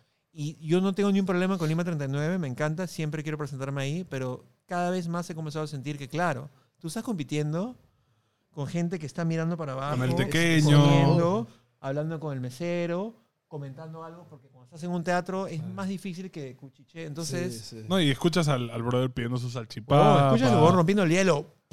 No, la licuadora, güey.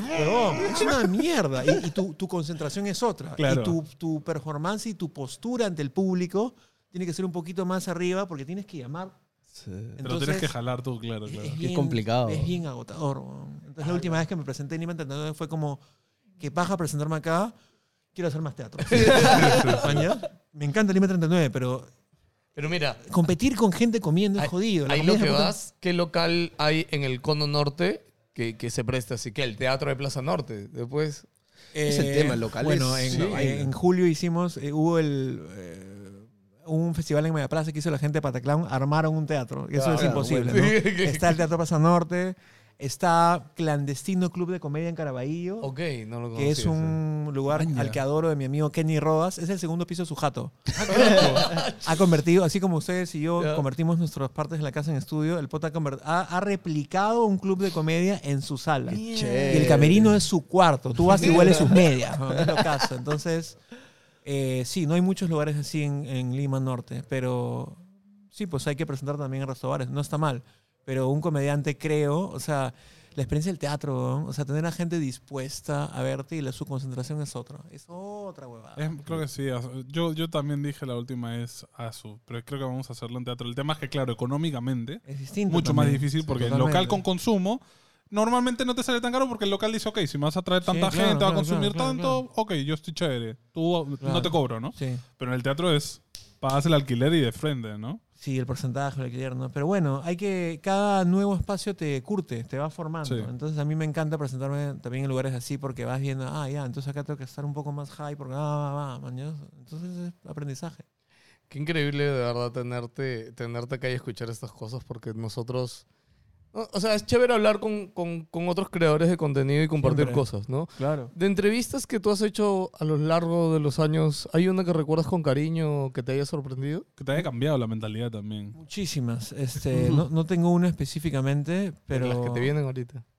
he hecho una con Daniel F. hace poquito, el cantante de Leucemia, que me gusta muchísimo. Pero si te soy to- total, totalmente sincero, en el 2019 mi, mi viejito falleció de cáncer y se va a cumplir tres años ya. Entonces, todo ese año estuve con él en Miami porque vivía ahí y estuve tan conectado conmigo mismo por mi propia pena que las entrevistas de la habitación comenzaron a volverse mucho más, no sé, psicológicas, introspectivas. Entonces, a partir del 2019, todas las que he hecho en mi set, como en la banca del parque, son bien. tienen una profundidad que me gusta. Eh. Y la última que he hecho con Daniel F. Puta, Daniel F. habla puta, de su viejita, habla de su intento de suicidio, de cómo se considera feo, de cómo eso ha cambiado toda su babá. Eh, y no tengo una específica, pero todas me gustan mucho. Algunas que me gustan menos, ¿no? Por la actitud del entrevistado, pero le tengo un gran cariño a todititas. No, pero hay cosas que, ponte, yo te iba a decir, de que sabes que trabajamos con Philip y de hecho cuando tú, Eh, Philly me encanta. cuando tú entrevistaste a Philip, te cuento que habló, habló de lo de su papá y Philip nunca había hablado, ni siquiera, ojo, ni siquiera con nosotros que lo conocemos años. sí. Escúchame, yo en esa bueno. entrevista siento que conocí más a Philip que en todos los años que trabajo Sí, con él. sí, Y Philip Incluso me me, puse a llorar con esa entrevista. O sea, cuando tú conoces a una persona ya más, a un nivel más personal y ves cosas de su pasado, cosas que tú dices, ok, Philip ha pasado por esto, es como que, Totalmente. que fuerte, Y es ¿no? paja porque, claro, yo me hago, hago- algo que hago últimamente que nunca había hecho en 15 años es me preparo muchísimo para cada entrevista. Entonces, me preparo, veo entrevistas, leo. Y, y un tema que un tema que Philip repetía mucho en las entrevistas y que nadie le decía, oye, a ver, habla", es su viejito. Sí, pues. Entonces la gente, porque es su tema, gamer, todo de puta madre, pero bueno, yo vi entrevistas con Philip y decía, weón, ¿por qué nadie le pregunta sobre No, su viejo? Siempre le preguntan la misma. Entonces, Ya, puta, darle a su vieja. Mañana sí, weón, me habló de su viejo que tenía una discoteca en Dazo, que coleccionaba vinilos. El viejo Philip es locazo. Sí, corredor de carrera, bochos. La pena que sintió por su pérdida, cómo Sí. no se dejaba de cómo él sentía que no, que lo, es lo mismo que sentí yo. Yo, puta, estaba con mi, puta, no podía llorar, estaba con mi viejito viéndolo enfermo y tenía que estar como, mañas, salía a la calle, puta, y era como, ah, mañas, pero al mismo tiempo, el 2019 fue el año que me definió a mí como comediante. Mientras mi viejito estaba muriéndose, weón, yo paralelamente me estaba cagando de risa imaginando cómo en unos años Complicado. iba a lograr lo que he logrado. O sea, esa época con mi viejito, weón, mientras lo cuidaba, puta, leía libros de comedia, Amazon, Comedy Books, fa, puta, y me quedaba horas viendo ya este libro, ya este libro, este libro. Entonces era lo caso, pero creo que es nuestro cerebro rescatándonos, ¿no? Co- Porque Sí, ¿Cómo sí. lo dicen los gringos? Coping, ¿no? Coping, o sea, como sí, que- sí.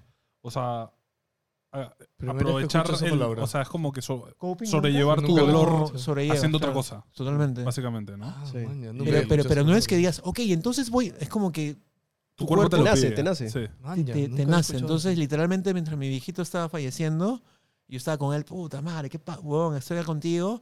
Iba a la calle, caminaba horas de horas con mi librito de comedia, diciendo, puta, qué loco todo estaba, maños.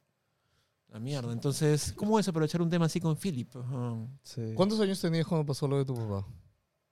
39, hace tres años. Ok, ha sido reciente. ¿Y Sí. él cómo, cómo vio, o sea, cuando tú empezaste todo lo de YouTube y ya te empezaste a dedicar a esto, él cómo lo vio? Mi vieja y mi viejo, creo que nunca, como me imagino muchos, bueno, ahora ya es más normal, no entendían un pincho, pues, ¿no? pero era como chévere. puta. ¿Estás ganando plata? Chévere. no, al comienzo no Ah, ganaba claro. nada de plata, pero ¿Y al comienzo qué te decían? no me decían mucho, no entendían, pero era como, no entiendo mucho, pero te apoyo. Entonces, Ah, pero no te criticaban a lo que cero, pérdida de cero, tiempo. Cero, cero, Abrazo. cero. Mi vieja me compró una Sony Vaio, que fue Ah, mi... uh. Entonces fue como, toma, man, ¿ya? Entonces, desde el inicio sentí el apoyo de mis viejos. Nunca criticaron. Y les hablo. Ahora es como, y de repente un viejo dice, ah, influencer, vas a dar un culo de plata. Claro. Bueno, hace 15 años era como, ¿qué chucha estás haciendo, man? ya? escucha, me he visto youtubers gringos que su camarógrafo es su viejo, man. Ya su viejo parte del video y es como que... Y No, ya son personajes también. Claro. Totalmente. Mis hijos nunca me criticaron, nunca me hicieron dudar. Era como, puta, ya se los quiere hacer, puta, chévere. Y estoy seguro que no entendían nada. Pero era como, hay que poner su hijito, man. ya. Eso es.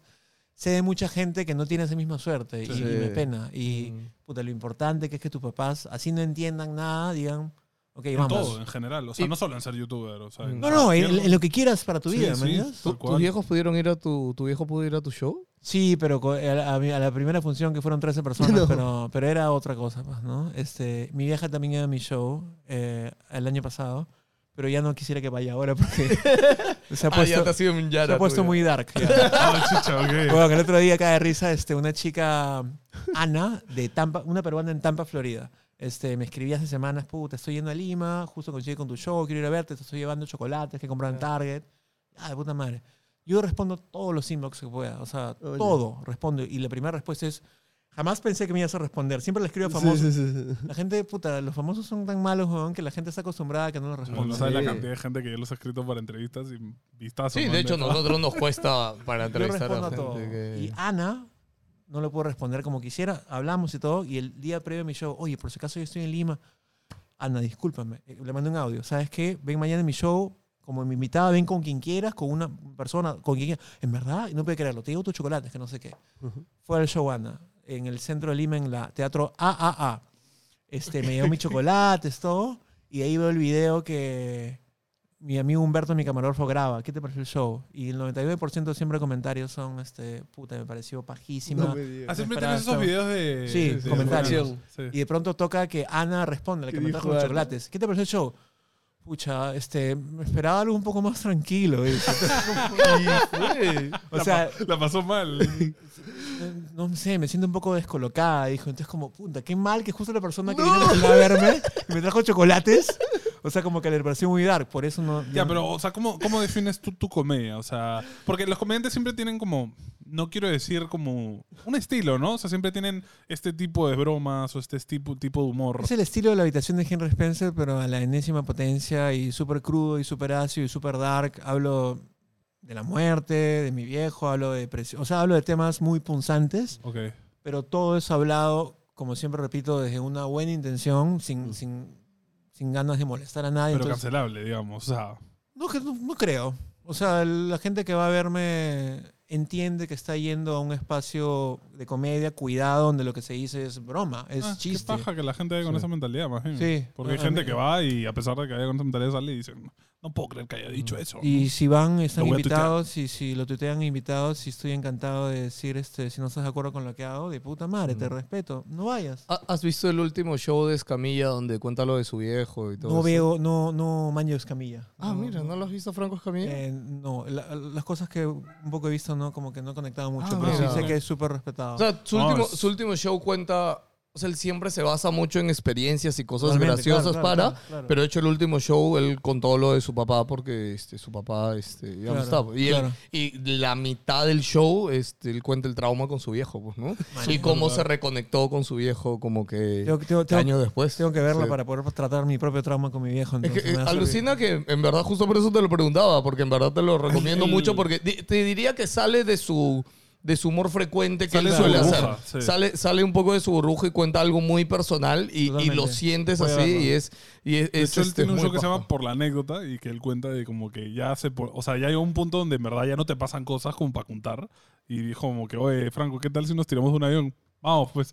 o sea, como que todo sea para poder tener algo que contar. Yo yo no estoy de acuerdo con eso. ¿ah? Yo creo que uno que está, un- uno como, com- yo creo que uno como comediante y como ser humano vivo, puta, siempre, o sea, a mí me pasan cosas todos los días. No sé si tengo suerte o no, pero Saber cómo darle el giro a cosas mundanas, digamos. y totalmente. Y cómico, cómo lo hago, cómo, cómo, cómo lo exagero un poco, cómo lo hago. Y lo, lo bonito de mi show, que este, están invitados la próxima vez que lo haga. Es más, los invito al 14 de julio, Oh. con quien quieran.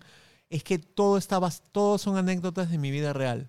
Claro. Entonces a la gente le encanta saber que lo que estás contando, exagerado seguramente, ¿no? Puta, Dramatizado, digamos. drama- sí. Creo que es la definición. Es que también te relacionas a cosas que pasan. O sea, si, si cuentas de que has- un chiste sobre un pan con palta que has comprado el día anterior, como que, oye, yo también compré un pan con palta. ¿no? O Es sea, que tú sabes, por ejemplo, cuando ves una serie. No voy a contar un chiste de pan con palta.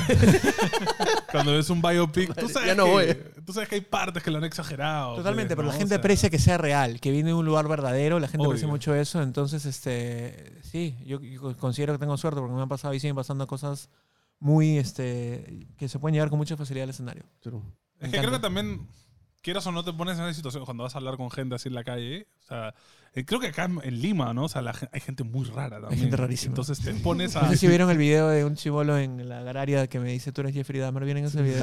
Clip. Oye, tú eres Jeffrey, ¿no? Y puta, luego me la estaba sirviendo, man. Oye, ¿quieres venir a mi jato? Es que si sales a la calle y tienes un poquito de suerte, no siempre pasa, ¿no? Te Claro, encuentras con claro. cada personaje que te entrega y te entrega y te entrega. Uy, se cayó.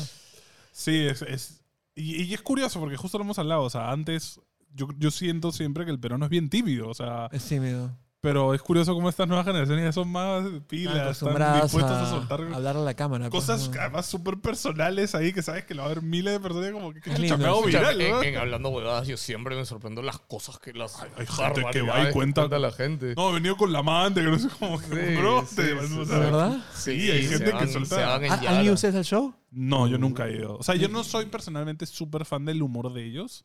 No soy fan de ese tipo de humor como que lo siento un poco más barato. A mí no me, no me da tanta risa, no me divierto. Pero sí es verdad que Siempre- veo uno que otro clip y, yo, y me río, Sie- ¿no? Siempre decimos que, que creo que al peruano el, el humor, entre comillas, vamos a decir, más simple, más directo, más básico, más de, más de lisuras, jergas, es cierto, sexo, pues, ¿no? siempre funciona. O sea, es como que... Es, no- nue- es nuestra historia, ¿no? Risas y salsas, sí. sí, Sí, los sí, sí. ambulantes y qué hacer contra eso. sí. Yo también vivo cuestionándome eso. No, y- eventualmente supongo, o sea, la yo creo que como muchas cosas acá en Lima, igual que en la creación de contenido, creo que la comedia todavía es joven.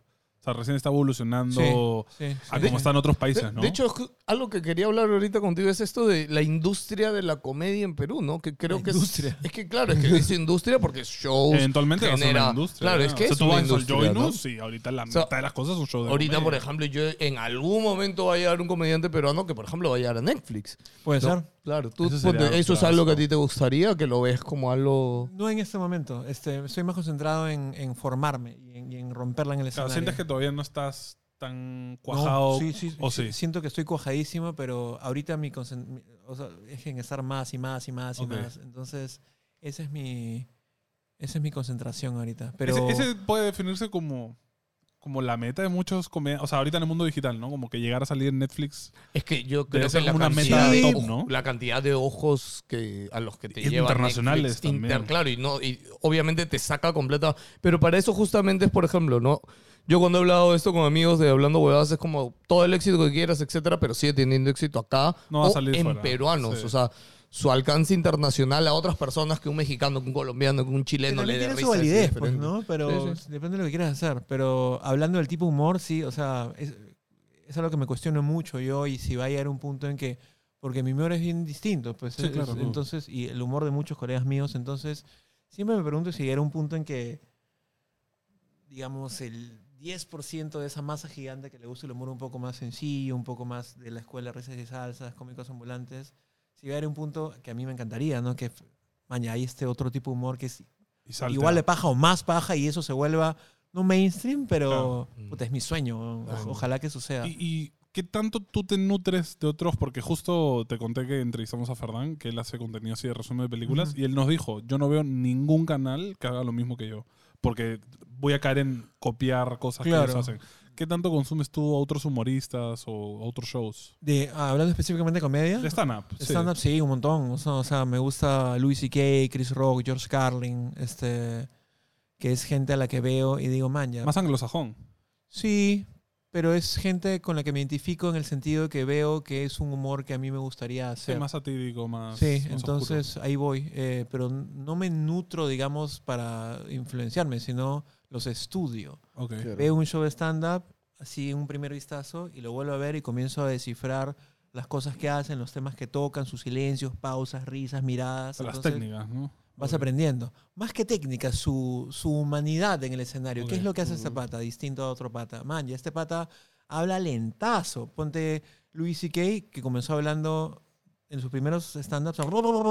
Claro. Ahora es como... mm, mm, Claro, como Ah. su evolución también. es Sí, es más. ¿no? Es, o sea, es más eh, body language, o sea, lenguaje más corporal. ¿no? él, este, un ser humano tranquilo, sin trying too hard de hacer, es más él Claro, siendo claro. divertido como humano. Entonces Claro. ves Chris Rock y ves que al inicio hablaba, todo su tema era sobre la gente negra y ahora en su último, en su penúltimo show habla sobre temas como infidelidad, man. Entonces me gusta ver cómo el comediante va evolucionando. Eso es muy importante para mí. Sí. Eso, eso está bravazo. Sí, porque sí, sí ves ese cambio a medida que evolucionan ciertos comediantes. Y me imagino que lo verás a futuro tú también, ¿no? Espero. Y, igual con la música, no escuchas los primeros discos de una banda que te guste, es como, brother, estos patas empezaron Claro. más chillones, más rápidos, más chivolos. Ahora son, lo siento, más establecidos. Claro, ¿no? claro, claro. Es curioso como ahorita dijiste como que ese es tu sueño, el, el, este, el que ese público al final llegue a, a otro tipo de comediantes, ¿no? Es Este, mi sueño porque, lo repito una vez más, y a pesar que la gente crea que todo es color de rosa, o sea, muchos comediantes conocidos o muy conocidos, o sea, es una lucha vender entradas. El tema de hablando huevadas, eh, que sí se podría considerar una industria, o sea, siento que han llegado a un nivel donde ya casi corre solo, ¿no? Sí, ya otro- su sistema. Es, Es otro, que es- también es hay otro un- tipo, otro tipo de humor. Como no lo tienen que preparar, ellos, o sea, siento que es más fácil en sentido de que tú vas y la gente ya te va a dar contenido, Sí, ¿no? Entonces, sí. es más la. Es, que es, es, otro, ¿cómo dices? Claro, es más la preparación mental de, ok, cómo Sí, aprovechar o sea, lo que me suelten, ¿no? Ponte, perdón, No. lo- los comediantes, o sea, no sé si van al teatro, yo voy mucho al teatro y bueno, los, los actores, productores, directores teatreros sufren, o sea, para afuera todo se ve lindo, ¿no? Sí. Claro. Pero tenemos una oferta especial solo para ti, es porque no están vendiendo. Sí. Todo el miércoles, 50 por- es porque no están vendiendo. Claro. Dos por uno es porque no están vendiendo. Entonces, las cosas que se ven maravillosas y fantasiosas hacia afuera es porque adentro algo no se mueve como debería moverse.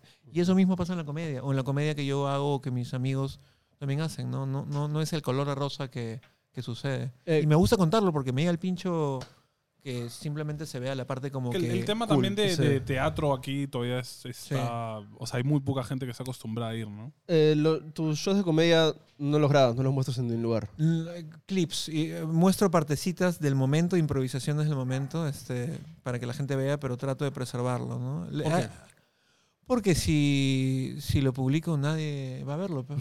Es como- crees? O sea, justo o sea, esos clips, TikTok, me imagino, Instagram y Mm, todo eso. Reels. O sea, te lo digo porque mm, eh, la otra vez estuvimos a, a- a Guille. Guillermo eh, aquí, Castañeda. a Guillermo Castañeda. Y le comenté esto de que en Estados Unidos hay este pata que se llama Andrew Schultz, no sé si lo conoces. no, no lo conozco. Es también un comediante. eh, y él en su podcast explicó de que él sufrió muchísimo como comediante porque no llenaba teatros, no hacía Claro. nada. Hasta que Alien X grabó todo su show y subió casi todo el show por clips a TikTok.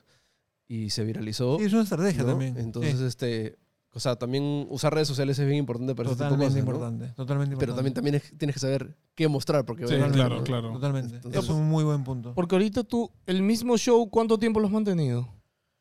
Eh, voy seis años pero ya no es el mismo show pues Sí, a- a varias- O sea, cada show le vas agregando algo más. o le sobre la base de lo que tengo, voy agregando cositas por aquí y por allá y voy agregando historias que tienen que ver con la historia principal. Entonces, este Pero no has hecho como un wipe, no has como que dicho, ok, voy a botar todo y voy a hacer otra cosa últimamente hay esto". partes que ya no cuento porque he escrito partes que me parecen más divertidas. Entonces sí voy como puliéndolo. O sea, pero es un proceso permanentemente vivo. Pues no es que ya se cerró para siempre. Entonces, no sé. Ah, ya. así Yo, es. yo lo veo porque afuera lo que normalmente veo que hacen los comediantes justo Eh. es como que, no sé, pues, este es mi show, me muero. Es. Y ese Sí. show de me muero está escrito de inicio a fin, listo, me Dura morí, lo, dos, hago, tres lo hago años. todo este año y el otro año hago ahora, ahora reviví y ya está. Y es este, la Sí, vuelta yo, de Cristo. yo- yo voy a comenzar a hacer un show nuevo a partir del próximo año. O sea, un show escrito desde cero. Ah, Ah, ya. maña, ok. Eh, pero no quiero dejar de hacer ¿Y este ese, show. ese que estás haciendo ya no vuelve a salir? o? No, sí vuelve a salir va porque quiero que, creo que, o sea, también hay otra estrategia de comediantes que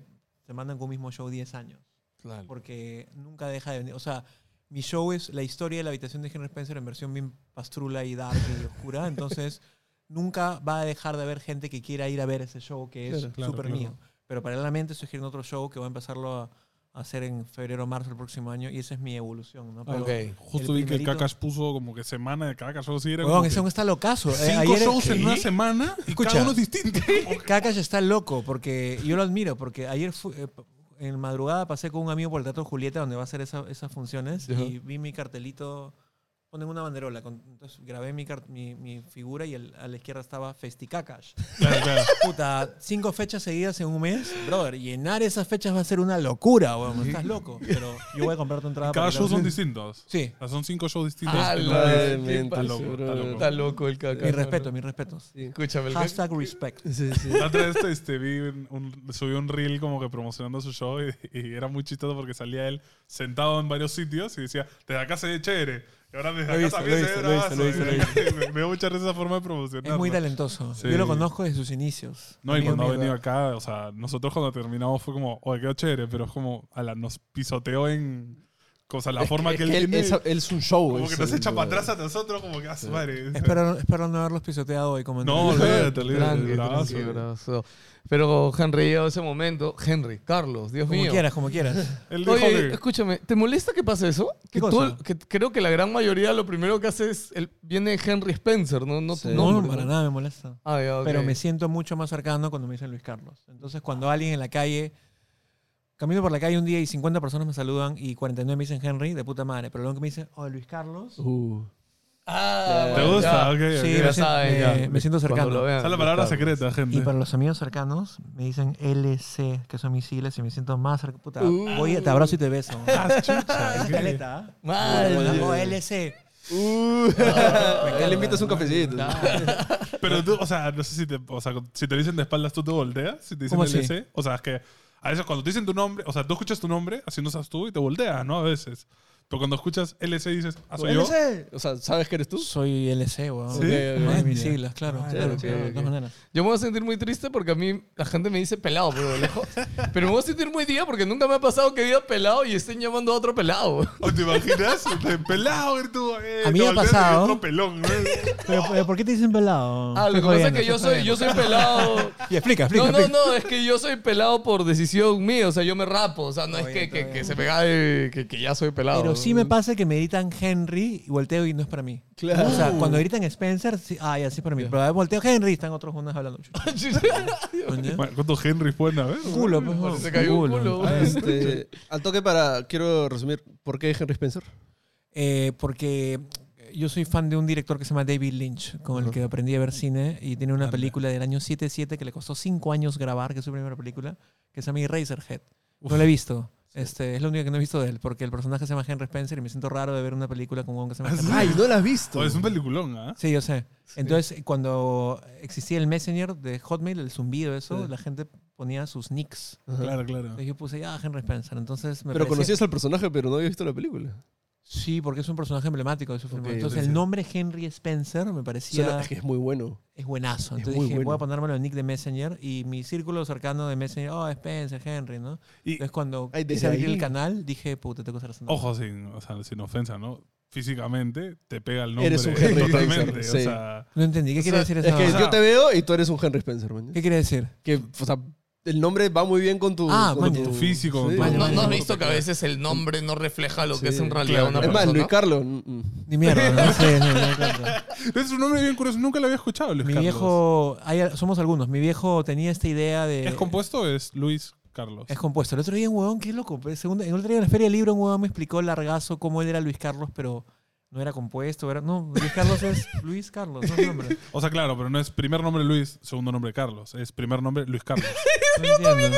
es que para mí, por ejemplo, yo, No, es yo que como soy yo también. español, para mí es súper raro lo de tener dos nombres. Nosotros Ya. no hacemos eso. Claro. Pero sí tenemos un montón de nombres compuestos. Ma- María José, María Asunción, o sea, José Luis, o sea, son nombres compuestos. Que es solo un nombre. Los dos juntos es solo un nombre. Ah, ya, ya. No, Legalmente. el Luis Carlos está destinado, según lo que he entendido toda mi vida, a que sea Luis Carlos. O Claro. sea, es mi nombre. claro, Este, es el primer nombre, eso no me- tienes otro. Igual mi mamá y mi hermano me dicen Luis y me siento como. me- porque Luis era mi viejo. Claro, claro. Pero no sé qué estaba respondiendo sobre eso. Ah, mi viejo, de, yo de chivolo así chiquito escuchaba, no, le he puesto Luis Carlos porque tú puedes encontrar muchos Luises o muchos Carlos o muchos Juan Carlos, pero nunca vas a encontrar un Luis Carlos. Y era como, ah, puta, mi hijo quiere que sea original, qué loco. ¿no? Que en verdad, Sí, digo, en o sea, verdad nunca he escuchado ese combo tampoco. Luis Carlos. Yo no ¿Tienes- sabía que era un combo, Luis Carlos. o ¿Tienes sea. otro nombre más? No, Ok. Nombre traté, de- traté de inventarme un nombre, nombre para de hacerte reír, reyes pero no, franceses. no me ligo. Luis Carlos.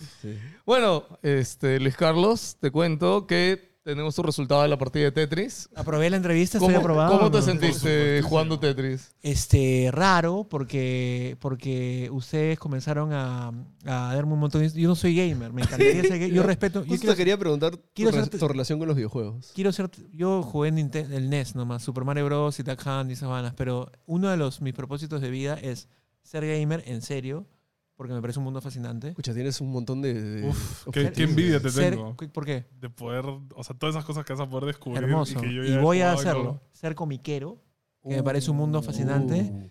y ser skater, weón.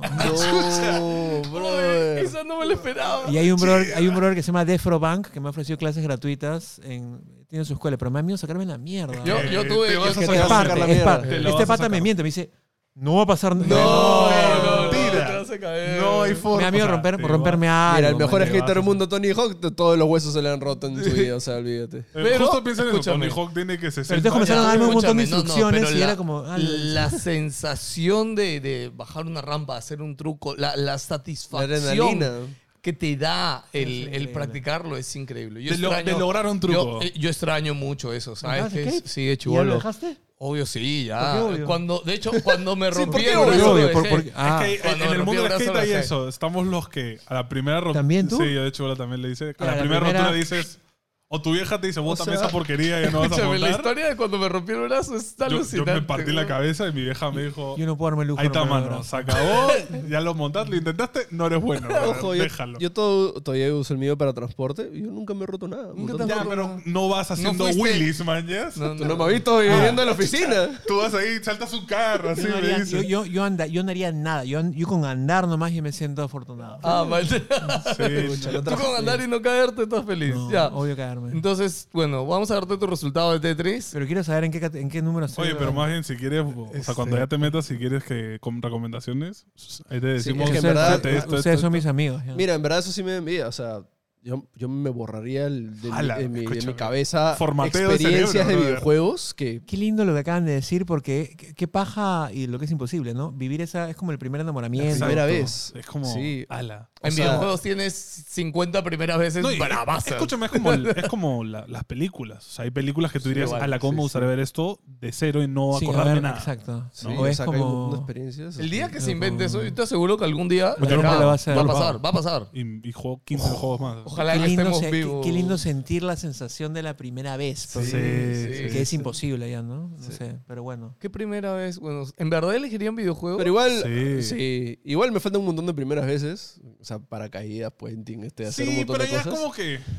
Es que ahorita, escúchame, es algo tan imposible y lujoso si llegara a existir que me pongo a pensar, ¿realmente elegiría un videojuego sabiendo tantas cosas? ¿Sí? Puta. Voy- O sea, voy- obviamente, no sé. Voy, voy a parecer muy cursi, pero... tú ya tenido hijos, pues. Es que eso te iba a decir. A mí, este, o sea, a mí cuando yo iba a tener mi hija como cualquiera tenía, no sé, unos sentimientos encontrados, ¿no? Ajá. Este, y alguien me dijo algo, me dijo, "Bueno, la primera vez que veas y cargues a tu hija Eso dicen. y sepas que es tuya, La- me dijo, el primer no hay, contacto, no hay ¿no? sentimiento parecido en el mundo. Y dije, "Son las huevas". ese es el floro que te meten cuando vas a ser padre, pues. Para que, Escúchame, que pagues. la primera vez que vi a Emily y estuve en mi brazo fue como, Te explotó el Huevón, cerebro. es- Es, que yo creo que es algo... es o sea, es, man. es algo O sea, químico, es algo... Sí, sí, exacto. Es que yo es- creo que es tu cuerpo sí. como que hace como... Se activa algo Sí, pip, y es como que... Yo, este, tu- tu- yo he tenido, yo he tenido una, una actitud bien fea toda la vida de panqueque, todo me da el pincho, no quiero casarme. no quiero- y, y- y gracias a terapia me he liberado todo eso.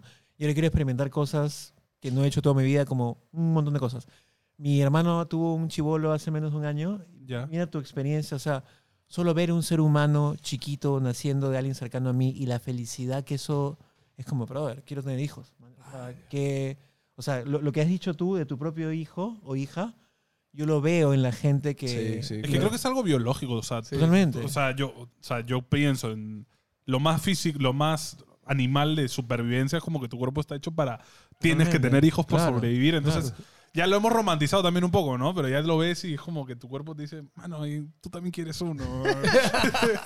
no, no sé. Todavía no me entra ese bichito. No, yo, yo escúchame, yo a mi sobrino de mi cuñada, o sea, cuando- ahora que está en la edad esa demoníaca, es como, "Mm, muchas ganas no tengo, ¿no? Pero luego veo a Emily que es súper tierna y es como que, pucha, sí tendría, ¿no? Entonces como que es curioso eso. La sola idea es bonita, creo. Y es este. No sé. Es, es raro ahora que, que está muy de moda. No de moda, ¿no? Pero un montón de gente que dice. No, no quiero tener, no quiero tener. Cuando lo común y lo que nos ha hecho felices siempre desde la edad de nuestros bisabuelos, abuelos, papás, es como procrearnos, puta, formar una familia, tener puta, gente nueva a la cual formar. Igual le vas a cagar el cerebro a tus hijos. Como, como, como nuestros abuelos le cagaron el cerebro a nuestros papás y nuestros papás a nosotros. Sí, pero, claro. o sea, dar vida y formar a alguien y ver esa mirada que tú dices la primera me parece. O, o sea, la sola idea me parece Sí. bien bonita. ¿no? No, aparte, ¿sabes qué es? No solamente es eso, es a lo largo de toda su niñez, eso multiplicado por... He, he- he- dicho, he dicho solo el, solo el inicio. Claro, ¿no? ese es el inicio. Y eso es lo que también no te das cuenta en el momento. Es como que, ok, esto pasó y después vuelve a pasar y vuelve a Luego pasar. se vuelven adolescentes y los odias. Luego, Ah, puta, se sacan la, mierda, sacan la mierda en el skate. Sácame esa, bota esa huevada. Ya, no voy a contar la anécdota del skate, quedará para otro día. No, que quede para premium. Escucha, cuéntame ¿Qué lo mal que he quedado. Me decías que iba a... Sí, el puntaje, el puntaje. Puntaje Sí, de sí. Tetris, gente. Si quieren ver el Tetris, vayan al premium. Este, LC, te cuento que de las 12 personas hasta ahora que tenemos en el ranking mundial e internacional, has quedado en el último puesto. No me esperaba menos. ¿Quién quedó en el penúltimo? El penúltimo han sido los dos coneros, ¿ya? Que está esos Gitlas y Rafael. mierda, ¿no? Sí. Es que Tetris es curioso, es como que el- entre 30 y 20 es como la gente que jugó Tetris cuando fue el boom y lo juega tranquilo como bicicleta y luego están los chibolos que ya nunca han visto Tetris Claro, pues, y dicen sí, que este yo juego, siento que puta, ahí a- los coneros por eso les fue mal. Ellos eran nuestros dos últimos puestos y ahora vienes tú a destronarlos. Escúchame, yo creo que, o sea, sorry, pero ese puntaje creo que nunca nadie va a tener peor puntaje que tú. Escucha, si he logrado un récord imbatible, estoy contento de haber hecho algo chévere. Claro, Sí. es o el top o el- Gitlas tuvo 676 de puntaje, tú tuviste 450 de ¿Quién es el primero en la Y lista? el primero ahorita es Curwen con 6227. Muy bien. Sí. Y mucho es que, pucha, Curwen vino ready para todo. No, está, está difícil que alguien supere a Curven también. O sea, hasta Está que bien. traigamos un brother que sea pro profesional de Tetris y saque. Sí, pero es porque, por ejemplo, él sí es gamer gamer, ¿no? O sea, él es como Claro, que claro, claro. parte de su rutina. A mí, me, yo, que sí francamente, juega. me, su- me sorprendió un montón porque yo cero en mi mente de que Curven fuera gamer y es como de la nada empezó a soltar datos que fue como, creo que sabe, hasta, sabe más que nosotros. ¿no? Es gamer, es músico. Sí, ¿Es músico también? Sí, también guitarra. toca Sí, tiene música. colección de Ah, guitarras. Ah, eso Sí. no, no, Sí, no nos dijo. Sí, sí. estuve en Coneroscast, Coneroscast, como dicen ellos, hace, hace unas... Escúchame, ¿te has, Sí. te has dado su cuenta su química para gritar con Eroscasa? También Puta, me gritan sacó como de mierda esos vueltas. huevones. No, pero los agarramos, nosotros sí nos dimos, mira, ahí se dan la señal, porque se hacían como. Y fue como que no, no Se señal. tocan, se tocan y... Tienen, es como que se activan, ¿no? Sí.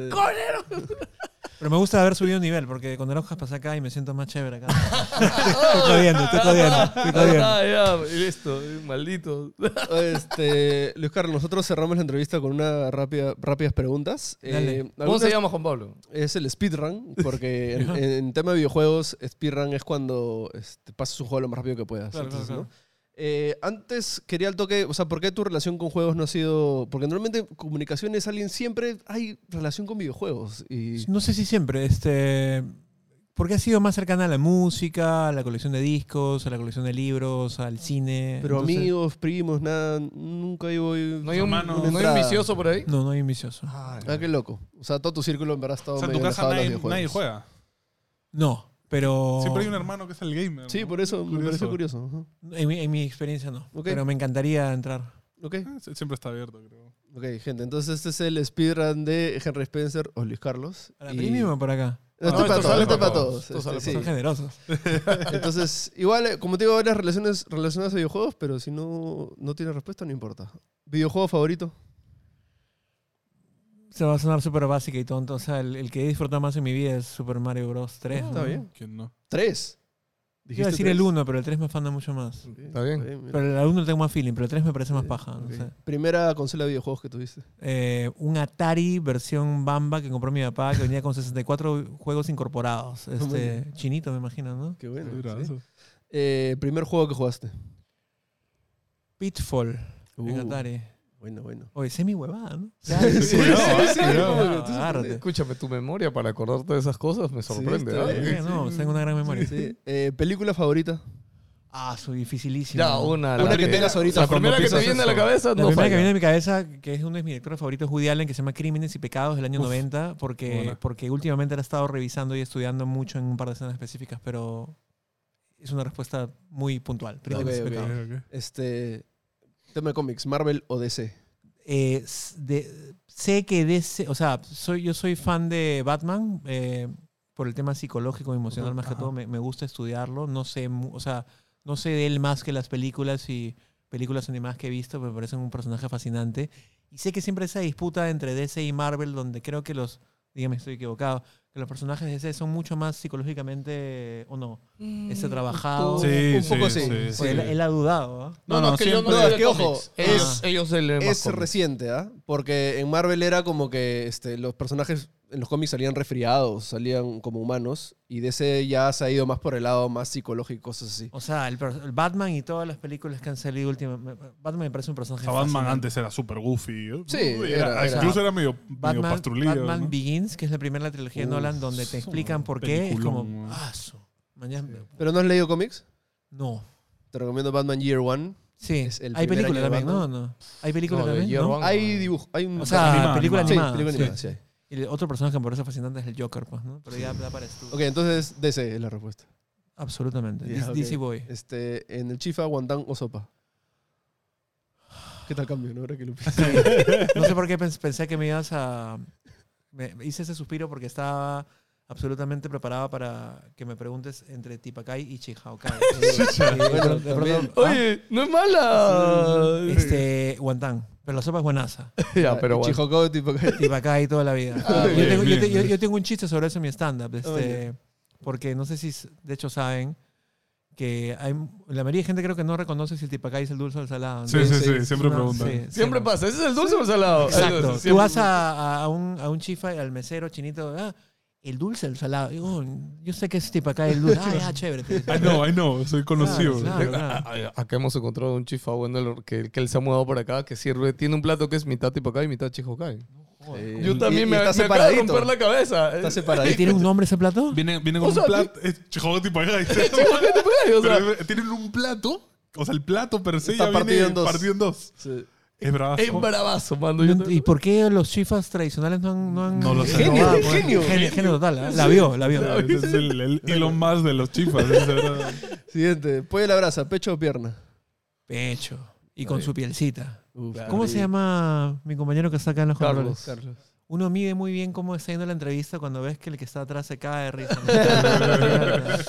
es como nuestro público. Eh, personaje favorito. Puede ser película. o sea, De lo que sea. Billy Joe Armstrong de Green Day, que lo amo. Y, Ay, y- lo amo tanto que si lo viera le hago el amor definitivamente. Y lo lleno de besos. Sí. Porque- fuiste a sus conciertos. He visto a Green Day nueve veces en vivo. La última vez fue en septiembre 22 en el Hard Rock Casino en Miami. ¿Cómo lo tiene tanto en la memoria? Sí, es que me sorprende. Porque acabo de viajar. Fui Ah, a ya. Miami para visitar a mi familia, preparar a Green Day, weón, y estaba la- era un teatro. Ya. La barra de contención estaba acá y Billy Joe estaba ahí. Ah. Entonces tengo videos donde la gente pone, brother, no puede ser que estés tan cerca. Lindo. Y la vez pasada fue en marzo mi- de este mismo año, que lo vi en Tampa, Florida. Y cada vez que puedo los voy a ver, porque Green Day es una banda que me fascina y me, me, me alegra. Cuando estoy triste me alegra, cuando estoy alegre me... Te mola en otro mood, sí. Y Billy Joe, weón, o sea, si lo viese en la calle, o sea, fuera de bromas, le diría, oye, weón, puta, gracias, weón, por todo lo que nos das. Qué Bien chévere. Qué, qué Billy bonito. Joe, me encanta.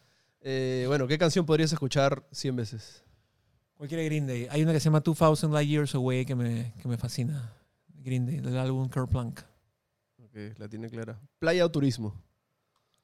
No entiendo tu pregunta. Si es que te vas de viaje, prefieres estar Si en la playa, vacaciones, tranqui, playa o vacaciones, o prefieres ir nunca he hecho ciudad? ninguna de las dos cosas. En esta, en esta idea de hacer más cosas que nunca he hecho en mi vida, nunca he hecho ninguna de las cosas mucho, pero ambas cosas me parecen fascinantes. Pero el verano pasado estoy yendo mucho, muchísimo, más que nunca en mi vida a la playa. Entonces me parece paja. Pero también, Museos, así, este, caminar por la ciudad. ¿a turismo te refieres a eso? Sí. Ah, eso sí. Básicamente. Ah, no, playa. Ah, Yo creía que turismo te referías a ir a Cusco y comenzar a alucinar Cusco en lugar de ir a una playa a, hacer, a playar. Eso ¿no? me refería. O sea, o te vas a turismo- una playa a huevear en la playa, o te vas a conocer eh, monumentos. No, monumentos no me llama mucho la Ok, atención. ok. Está bien. Eh, ¿Cerveza o trago, si es que tomas? Tomo muy poco, este, una chelita por ahí. Ok. ¿Coleccionas algo? Cassettes, este, vinilos, CDs, laserdisc, este, todo referente a música. Se podría eh, decir. todo, sí, libros, revistas. Eh, ah, tengo colección, eh, tengo archivada toda mi vida, desde mis videos en Betamax hasta en VHS, hasta en ah, qué Video paja. 8, Mini DB. Tengo grabaciones de audio, diarios. O sea, he archivado toda mi vida y ayer descubrí qué quiero hacer con eso. Y puse un story y dije, ok, ya sé qué voy a hacer con esta va. Es que es bien loco cuando documentas todo. Ahorita en el último que salió documental de Kanye West, que bro grababa hasta cuando tenía creo que 15 años de la calle. Yo he hecho eso con mi vida. Sí, Bravazo. bravazo. Lisura favorita. Puta. más, más que lisura es como una muletilla. ¿no? Es horrible. Este, Mi papá odiaba que diga lisuras. ¿Ah, sí? Decía, Mi papá sí. también lo odia. Me decía, hijito, está bien que hay lisuras, pero no, o sea, una lisura bien puesta está bien, pero todo el rato Sí, mi mamá también en streaming, cuando yo streameo y mi... cuando trato yo- de no decirlas, porque me acuerdo de mi papá y sé, y a veces en los videos en universidades cuando digo, no, es una mierda, al mierda le bajo, porque siento que no suena tan paja, Ok. pero no puedo evitar estar, ver una, digo, puta, entonces como... Pero era como, no digas lisuras, igual tu papá decía lisuras, tu papá era eso. no, mi que papá no contra lisurienta, Con mis papás igual, mi mamá era como que, deja de decir lisuras, mierda, ¿no? Era como que, pero. pero ese mierda, pero ese mierda está en una, Una posición intención. Exacto. Correcto. Claro. Claro. ¿Mañas? En lugar de decir, todo es una mierda, mierda. Es como eso ya me parece medio chusquito. En cambio, Claro. hay que tener hasta cierto estilo para decir tu lisura. Sí, pues, es verdad, es verdad. Eh, ¿Juerga o chill? Ah, Voy a decir algo con una lisura ahorita. Este, juerga o chill. Siempre ha sido chill y ahora quiero que también sea un poco más de juerga. Ayer fui a Pollo Pierce hablando de lisuras y este, con un pata a conversar de la vida, huevadas, ¿no? Y en la mesa de atrás había una mesa largaza así como con 20 chivolos universitarios. Que rato, Spencer, man, ya jodido. Ah, cuando me fui, chao Spencer, y me acerqué a la, me acerqué a la mesa, chao pastrulos de mierda. y se cagaron de risa. Oye, chao, y la chica, chao. Pucha, man. hiciste la tarde, la noche, de hecho. Y entonces el mierda, chao pastrulos de mierda. Oye, pero que, que, o sea, ¿cómo Escucha, te que me insulte Que- este. no, pero que te conocen como para tomárselo como que cae de Totalmente, risa, claro, decir, claro, claro. oye, qué atorrante, No, qué respeto, no, voy a una tuitear", broma. ¿no? Bueno, la chica, chao. lindo. Pues, no. Qué Oye. ¿sabes qué me si me están jodiendo para que les devuelva Claro, algo. ¿no? Claro. No, no, o sea, ese momento para ellos, o sea, te aseguro que les va a No, quedar. un momento de la y se lo van a contar claro. un ¿Te culo. Y mi, y mi pata, me- ¿ustedes conocen, cuántos años tienes? Yo 20, 35. Conocen no se a nadie, universitarios de mierda. ¿ves? Sí, sí, sí. Y a mi pata me dijo, oye, dile esa agua. Puta, esa no dije, no mañen esa Sí, sí, referencia. sí, no. Son refes viejas. Vieja, pues. no. ¿Comida favorita? De todo, pero este. Puta, me agarras. De todo menos comida marina, que no, no, no le Ceviche entro. no. Nunca he comido ceviche en mi vida. ¿Qué? ¿Qué? Siempre regresan Nunca las has comido, o sea, no las has intentado probar nada. No, y durante años me han dicho, cada vez que la gente reacciona así, es como, ¿cómo va a ser? ¿No eres peruano? Y un- una vez un pata me dijo, huevón, di que eres alérgico y no te preguntan nada más. Sí, Y yo, sí, no. sí. Entonces comencé a decir, ah, chucha, alérgico, ah, ok. Sí, ah, sorry, sorry, claro. claro. no, pero ya... ¿Y no te da curiosidad de probar una Me de da... El olor a la comida marina tiene un olor muy particular. Sí, es que si no te gusta la comida marina es como... fue, sí, sí, yo tengo patas que no comen pescado ni en el sushi, que es como un trozo así. Es como, Sí. no, brother, no como no. pescado. Es como, bueno. Eh, ¿Verano o invierno? Puta, normalmente te hubiera dicho invierno, pero estoy comenzando a apreciar el verano de una manera que nunca la había apreciado en mi vida. Entonces, pero ayer entró el primer zancudo por mi ventana. mi- Es cuando le empieza. Es que el verano tiene No, eso. Tiene, cuando trae la Ah, cucaracha, cuando el- trae el... el No, verano- eso, eso- eso es febrero. Pero cuando el digamos, sol te da la energía, es diferente, ¿no? Pero Salir cuando la calle, sale güey. el zancudo, cuando Ya, empiezas ya, a sudar. claro. No, pues escúchame, la sensación de que el sol te queme así la pielcita, así, no, es lo Es que, máximo. no, y físicamente está demostrado que Sí. te da vitaminas, te Weón, pone más. Yo con mi exnovia en febrero marzo fui a la playa este año, más que nunca he ido a la playa en mi vida, y comencé a sentir lo que la gente siente. weón. Era como, o sea, me metí al mar, puta, qué rico. Sí, estar acá. Qué rico. Oye, no Qué ve el mar desde el comienzo, brisa. desde antes de Ah, pandemia. la brisa, el ambiente. sí. weón, ver a gente pasándola de la puta madre. qué lindo, feeling, pues, sí, ¿no? sí, Entonces, Sí. normalmente te diría invierno, pero ahora es como... Hasta que te metes al agua y te cae una bolsa, ¿no? Un condón, así, No, un pañal y es como. no, ¿qué playa abajo? Las playas no están sucias, ¿ah? Ya no ya. Bueno, la pandemia supongo que habrá ayudado en eso, ¿no? Pero no he ido de- desde antes de pandemia, me Bueno, muero sí. por ir. Si pudieras hablar con un famoso, vivo o muerto, ¿con quién te gustaría hablar? a su Cobain y decirle, weón, anda, anda a terapia, no, no tienes que no, no, no, no, no, tienes que morir, weón. O Claro, sea, no hay, una, hay, hay una solución para Sí, claro. pero, pero sí sé ahora que estudia mucho temas psicológicos, emocionales, que hay gente que no se deja ayudar. No. Sí, es difícil. Entonces, Cobain era un personaje así. Es y- difícil. Pero Cobain, Aceptar que tienes un problema es difícil. totalmente. Cobain, totalmente hablaré por Cobain y también le diría, weón, gracias, weón, pero no, no estés tan asado. La vida no es porque Cobain paraba asado. pues. Sí. Este, hace poco el Chombo le dedicó un video. ¿Has visto Lo los videos lo Chombo? visto, lo he visto, Pucha, muy buen video. Te lo dijo, gente. te lo dijo. El chombo. Qué ¿no? Eh, esa voz. Si tienes que vivir en una isla desierta toda tu vida, ¿qué te llevas? La aclaración, es una Bueno, isla es mágica, mágica donde y hay servicios todos los servicios básicos, agua, luz, internet. incluso, o sea. Ojo, Puta. internet, pero no tienes con qué usarlo. Hay internet. Claro. Hay wifi. Eh, bueno, mi- mis AirPods con mi celular para... Bueno, celular debe ser recontra trampa, ¿no? Pero me llevaría un dispositivo para escuchar música. Ok, Ok. Walkman. un No sé, pues, o MP3. sea, porque decir, decir smartphone es, es roca o no. Se- No, se- ah, sería pues, bien. Perfecto. Pues. sí, sí, mi- sí. o sea, me llevaría mi smartphone, pero no para estar en redes, Claro, sino para no me quiten música. la música. Ok, te gusta un O sea, hay montón gente que ha elegido pistola, pero que así no Ah. ¿tú eres, de, tú, tú- tú eres de los que está constantemente escuchando música? Siempre. Ah, la música. De hecho, ahora que salió, ah, ah, esta semana publicamos en nuestro Instagram nuestro top de Spotify cada uno. Y yo me di cuenta, yo tengo escuchado 42 mil minutos y ustedes tienen 10 mil y 11 mil. Yo escucho Sí. mucho más. Sí, yo, No, que que- no, yo no puedo vivir si no estoy Es que escuchando escuchas música. porque venías de Zamporonga, pero... No, no, es que yo durante mi día. O No, sea, es que claro, estoy él mientras trabaja pone música. Mientras trabajo. Yo no puedo- Yo solo escucho. estoy en- lavando el servicio, tengo que tener música. Ah, o no, sea, yo solo puedo. movimiento. Voy de un sitio a otro, musiquita No, en el camino. lindo. Sí, Yo también, no. no. sé si puedo agregar algo. No sé si esto lo editan o no sé. Tranqui, pero tranqui. Sí, sí, tranqui, tranqui. El placer de escuchar música y el placer de ponte. Yo tengo unos audífonos, no sé cómo se dice, headset. lo- ¿Cómo, cómo se Sí, sí. Eso te iba a preguntar, eso- ¿eres sí. friki de, si tienes tu point, de tu la espacio, calidad de audio o Sí y no. igual? Entonces, por practicidad, uso AirPods en la calle, Ya. que no Que es son- el mejor son. que- Son muy buenos los AirPods. sí, pero un headset. no son los mejores. No, no, claro. Pero entonces, por joderme a mí mismo, dije, puta, estaba usando eh, AirPods meses enteros.